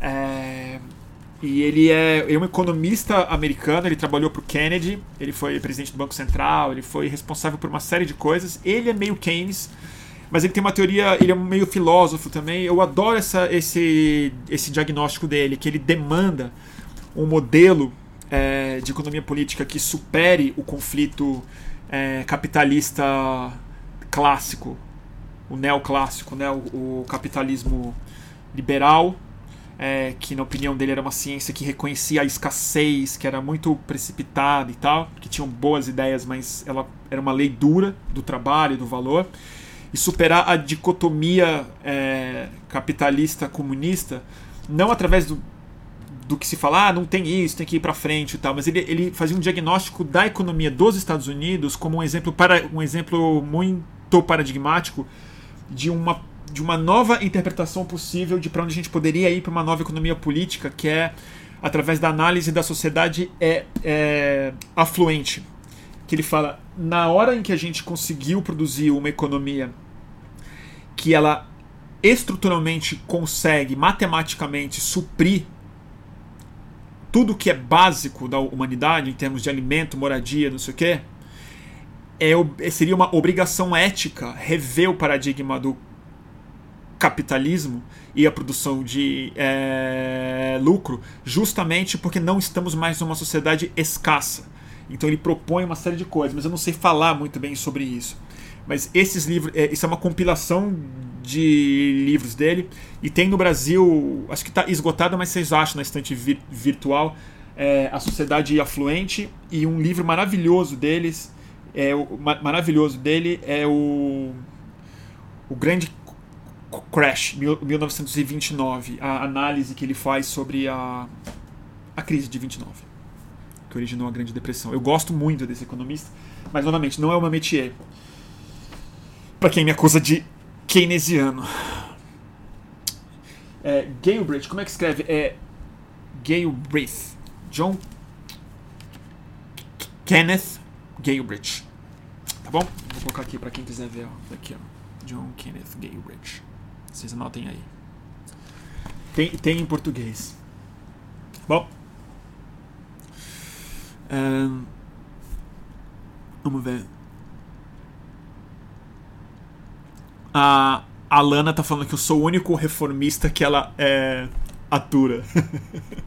eu não sou tão reformista assim. Eu não sei o que eu sou também, pelo amor de Deus. Eu não sei. Eu não gosto de política. Não gosto. É...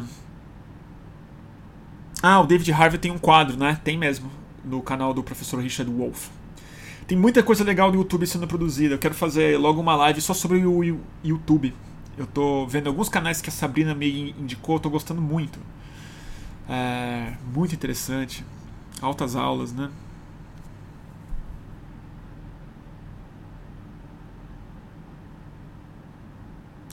Tem muita gente me indicando aqui é, professores marxistas para eu entrevistar, para eu conversar. É, eu, eu agradeço muito. Eu agradeço muito as dicas. Oi, Petra. A Petra tá vendo. A Petra tá agradecendo as transmissões, achando que eu tô lúcido. Petra, deixa eu te dizer, a coisa mais engraçada que eu acho é quando as pessoas me chamam de lúcido. eu, eu gargalho por dentro. Eu falo, pô, obrigado e tal. Mas se vocês, se vocês soubessem. Se vocês soubessem. O Renato tá duvidando que eu não gosto de política. É, eu não gosto muito mesmo, Renato. Eu falei isso pra a Sabrina eu falo com, com o meu coração mesmo. Eu acho política, assim. Eu, sei, eu, eu lamento ser magnetizado por ela. É, mas porque eu, às vezes, eu acho que se eu morasse em países com uma política mais estável, com de disputa menos toscas e, e, tão arriscadas e tão injustas quanto no Brasil, se a gente não tivesse tipo esse ambiente, mas fosse um país razoavelmente bem administrado e tal, eu acho que eu não ia me preocupar muito não. Eu acho que eu ia só ler outras coisas porque é, eu acho a política intrinsecamente distópica. É engraçado falar isso. As pessoas são tão utópicas com a política. E para mim ela sempre vem permeada muito com uma coisa assim, tipo, putz, não vai dar certo, isso aqui não tem como. E, e eu, é muito, para mim é muito desesperançoso. E eu acho que eu sou um pouco traumatizado também dos meus anos de ativismo mais de rua, que é, eu, eu me frustrei muito e eu sofri muito, apanhei muito, fui fui traído por amigos e por pessoas que eu confiei muito e tal, então eu dentro da esquerda, então eu eu acho as assembleias em geral um, processo chato pra cacete.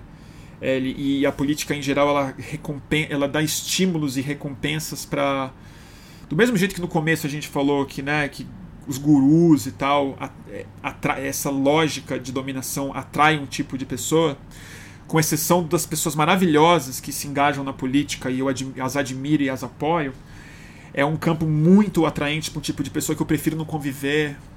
É, mas eu. Eu ela, ela me afeta tanto, o mundo é tão injusto que eu sou magnetizado por ela e aí eu fico louco, e aí eu fico energizado, e aí eu quero participar, e quero xingar, e quero é, ler e tal. Mas no fundo, no fundo, eu confesso, eu preferiria que a gente estivesse discutindo biologia, psicodélico, filme, cachorro, essas coisas que eu acho super mais interessante. Acho que por isso que no fundo eu não, eu não leio muito. É... é meio isso. Mas.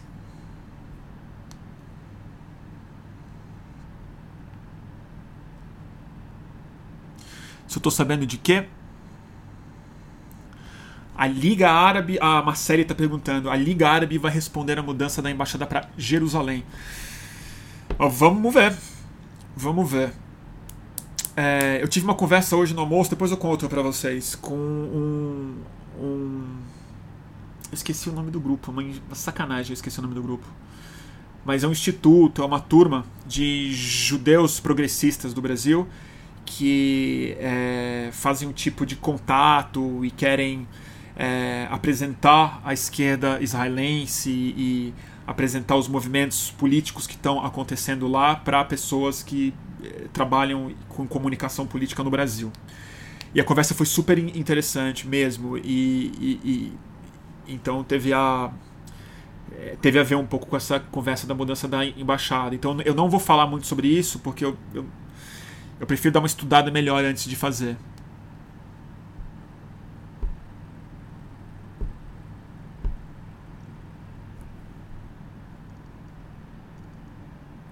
Tá certo, gente?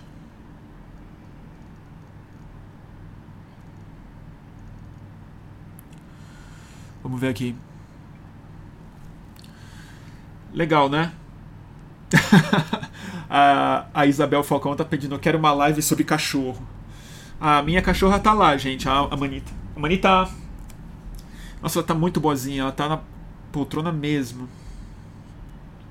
E a Manita operou, tá com o joelhinho de titânio. Coitada. Mas hoje ela tá liberta da, do cone, que é muito humilhante, e da roupinha dela, que também era humilhante. Tá super feliz. Vamos ver. Live sobre cachorros psicodélicos e o efeito das goiabas. Tá bom, gente. Acho que agora a gente já chegou no teto do, da nossa transmissão de hoje, né? É, bom, seguinte. Vou fazer o. É, dicas, né? Dicas de livro. Então, assim, para falar sobre um livro que eu tô gostando muito, eu não terminei de ler, mas como estamos chegando no final do ano eu acho que a autonomia. É, autonomia literária e outras palavras merecem nosso apoio também. É, livro do grande economista e também filósofo econômico, um cara que eu respeito muito, Ladislau Dalbor. Eu acho que ele tem uma análise muito contemporânea sobre os, sobre as, os dilemas e, os, e as coisas terríveis do capitalismo, né? É, e acredito mesmo bem mais moderno, bem mais interessante do que, do que discutir, na minha opinião, o modelo soviético, que é a era do capital improdutivo. É, e é um resumo de uma série de coisas que ele, que ele já escreveu sobre, mas que ele faz uma, uma análise que eu sinto muita necessidade hoje em dia, de vindo de análises de economistas sérios e comprometidos com, com análise mesmo, que é colocando a mudança climática e o colapso ecológico como central na rediscussão do capitalismo contemporâneo, ou da superação dele. Então, a, a era do capital improdutivo, a nova arquitetura do poder sob dominação financeira, sequestro da democracia e destruição do planeta. É um título terrível, mas eu acho que ele resume muito bem o que a gente está falando, que o atual estado do capital improdutivo, que eu acho que é exatamente o que tomou o Brasil, e talvez seja um bom termo para a gente definir o Paulo Guedes. O Paulo Guedes ele é o ministro da economia improdutiva. Ele é o ministro dos juros, do capital autogerado né? Não é nem mais exploração. Não tem nem mais um emprego para os caras explorarem. Agora é só juros e dívida mesmo. E que está levando ao, ao final da democracia, do meio ambiente e dos direitos das pessoas, né? E da saúde psíquica, na minha cabeça também. E aí é um livro recente deles, é, Autonomia Literária é uma editora que merece o nosso apoio. Eles publicam uma série de livros interessantíssimos.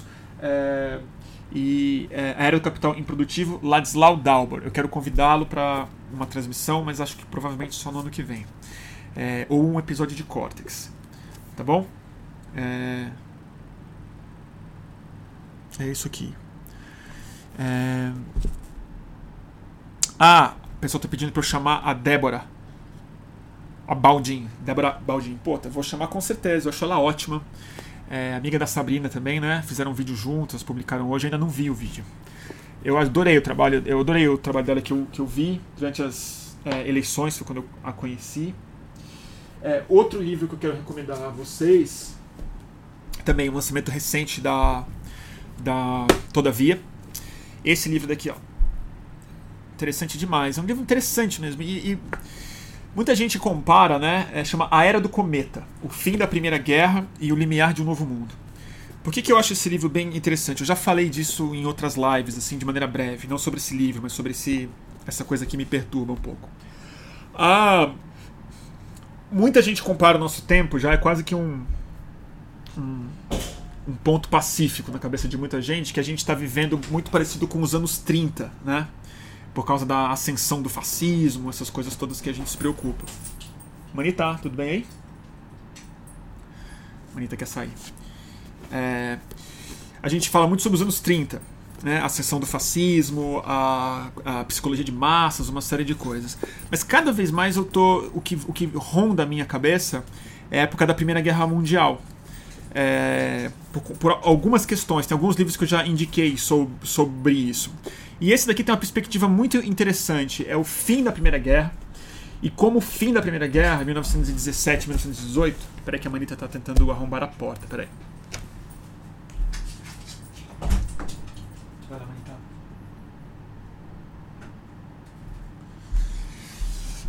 vamos voltar, desculpa, gente. É, vamos de novo. Era do Cometa. É, tô falando, né? O que mais tem me voltado à cabeça ultimamente é o fim da Primeira Guerra Mundial e aquele período. A gente é tão traumatizado pela Segunda Guerra e pelo fantasma do nazismo, do fascismo, que de fato é o, é o trauma do século XX maioral, que a gente, não, a gente raramente vai para trás, né? A gente é filho de baby boomer, né? Então a gente não vai para o começo do século. Mas lá tem uma coisa que me interessou muito, assim, o fim da, da, da Primeira Guerra Mundial, ele marcou o fim dos impérios, do modelo imperial, que definiu grande parte do século XIX, que era uma ordem mundial, basicamente. E essa ordem mundial, ela tinha, ela definiu grande parte do século XX, evidentemente, mas era uma ordem imperial que definiu um modelo de homem e mulher, e raça, e país, e geopolítica. As fronteiras que a gente ainda hoje está refém delas, elas foram basicamente estabelecidas no século XIX, no final do período imperial, né? É, no, quando, com a consolidação do período imperial do capitalismo selvagem mesmo e é, a ruína delas na Primeira Guerra Mundial.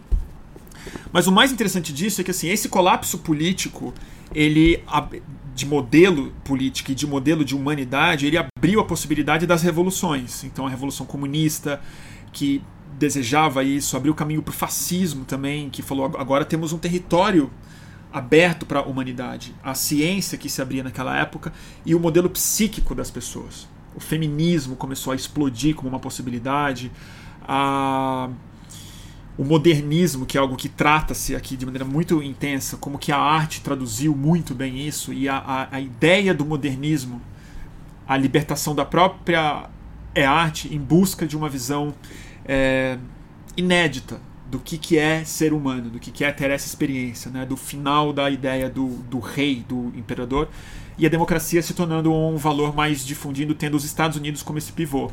Então é, é, baseado no perfil e nas histórias de várias pessoas que viveram o, o é armistício.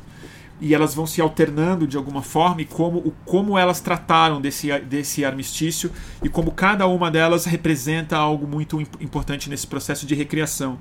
E eu acho que a gente vive um, um processo muito parecido hoje em dia, porque eu acho que está colapsando um tipo de modelo é, geopolítico, econômico e, sobretudo, um modelo é, existencial.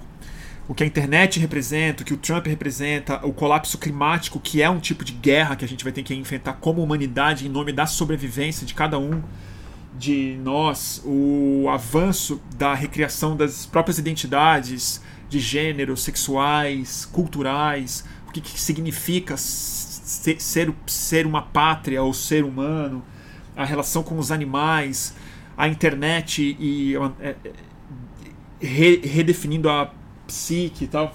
Então esse livro mexeu bastante comigo, eu acho ele bem relevante para nosso tempo e acho um bom livro de férias também, que eu acho bem interessante, recomendo muito para quem tem algum interesse em lê-lo. É, a Era do Cometa, O Fim da Primeira Guerra e O Limiar de um Novo Mundo. Daniel, não vou saber falar o nome dele, não mesmo, não vou nem tentar. Ele é um alemão e é um lançamento da editora Todavia. É, e eu quero dar alguma ficção para vocês lerem também, porque eu recomendo muito. Né? Livro cabeça, assim. E férias é bom ler ficção, né, gente? Vamos falar sério. Ah, vou recomendar o, um clássico total que acho que pouca gente lê, mas é um livro fundamental. Está é, na lista dos melhores romances do mundo sempre. Virginia Woolf, To the Lighthouse. É, ao Farol. Não sei como é que é em português, mas uh, certamente tem. To the Lighthouse, um dos clássicos mais lindos da Virginia Woolf. Acho que tudo que ela escreveu, eu não li tudo, mas o, tudo que eu li é absolutamente maravilhoso. Ela é uma personagem maravilhosa que representa um pouco disso que eu estou falando.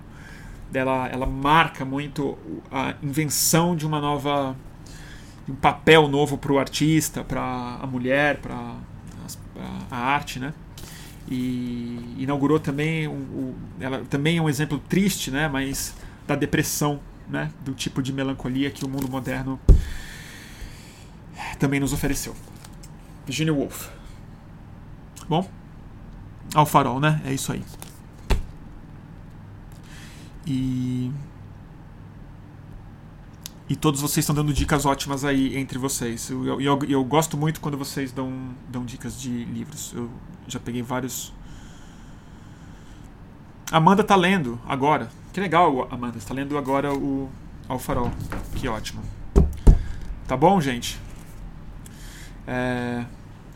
Então, é, então é isso, turma. Hoje eu não trouxe dica de filme. Eu esqueci. Ah, eu vou recomendar, eu já recomendei nas minhas. Na, na, no meu mailing. Ah, vou ter que fazer o jabá, eu sempre, sempre esqueço. Quem gosta das nossas transmissões, quem acompanha quer valorizar o trabalho que eu tenho feito e, e eu só eu vou te falar sinceramente eu só tenho esse compromisso de fazer duas por semana e me dedicar porque hoje para mim isso é um emprego é, eu tenho uma renda legal que, que chega através da colaboração generosa de vocês então quem quiser colaborar quem quiser fazer parte eu mando mailing para quem é assinante para quem para todo mundo que assina que colabora com o catarse do fluxo é, recebe um. Então eu, eu dou dicas também nessa newsletter. Ela vai melhorar. Para quem colabora com 10 reais ou mais, a partir de 10 reais você ganha 20% de desconto em todo o catálogo da editora Boitempo. E para quem é, colabora com 50 reais ou mais, todo mês eu sorteio uma aquarela que eu mesmo faço. Então hoje eu sorteei uma já. Tá aqui. É, e ela não está acabada ainda, mas eu vou terminar e vou mandar para a, é, a pessoa que ganhou, que foi a Estela. A Estela que ganhou. Tá bom, turma? Então eu vou recomendar para vocês o filme que eu dei na minha dica do, do da newsletter, que é Maria Callas. Tá passando um documentário maravilhoso da Maria Callas no, em alguns cinemas. Espero que esteja em cartaz ainda. Não percam no cinema. É, ela é, é maravilhoso mesmo. Tá bom, turma? Então, eu agradeço muito a todos vocês e até a próxima transmissão. Essa semana vai ter mais uma, tá bom? Turma, ah, vou deixar o, o link aqui para para quem não não tá aqui, ó. Mantém o fluxo, Catarse, mas antes de colaborar com o fluxo, eu vou pedir uma coisa para vocês hoje, porque a gente está numa urgência. Então eu fiz o jabá no começo da transmissão e vou fazer no final. A turma do Vozes da Comunidade, do Complexo do Alemão, tá precisando bastante de uma ajuda até o Natal, que todo ano eles dão cestas de Natal para a população mais precisada do Complexo do Alemão. E acho que nesse ano a gente tem meio que obrigação de fazer essa meta bater, que é para 500 pessoas, 500 famílias do Complexo do Alemão. A meta ainda está longe de bater. Cada cesta custa 85 reais. Com parte das doações do fluxo, eu vou comprar cestas para ajudar nessa, nessa, nessa campanha que o Renê está fazendo. E tá aqui. É, eu vou botar no YouTube para quem quiser ver. E, e, gente, eu acho que é mais importante do que nunca nesse ano porque afinal de contas são essas é, é o povo da favela, são as periferias que é, mais é, sofrem objetivo e subjetivamente com o bolsonaristão. Então, assim, quem puder colaborar, cada 85 reais, mas é, qualquer valor ajuda. Tá bom? É isso, gente. Valeu, turma. Muito obrigado e a gente se vê na próxima transmissão. Segue o fluxo.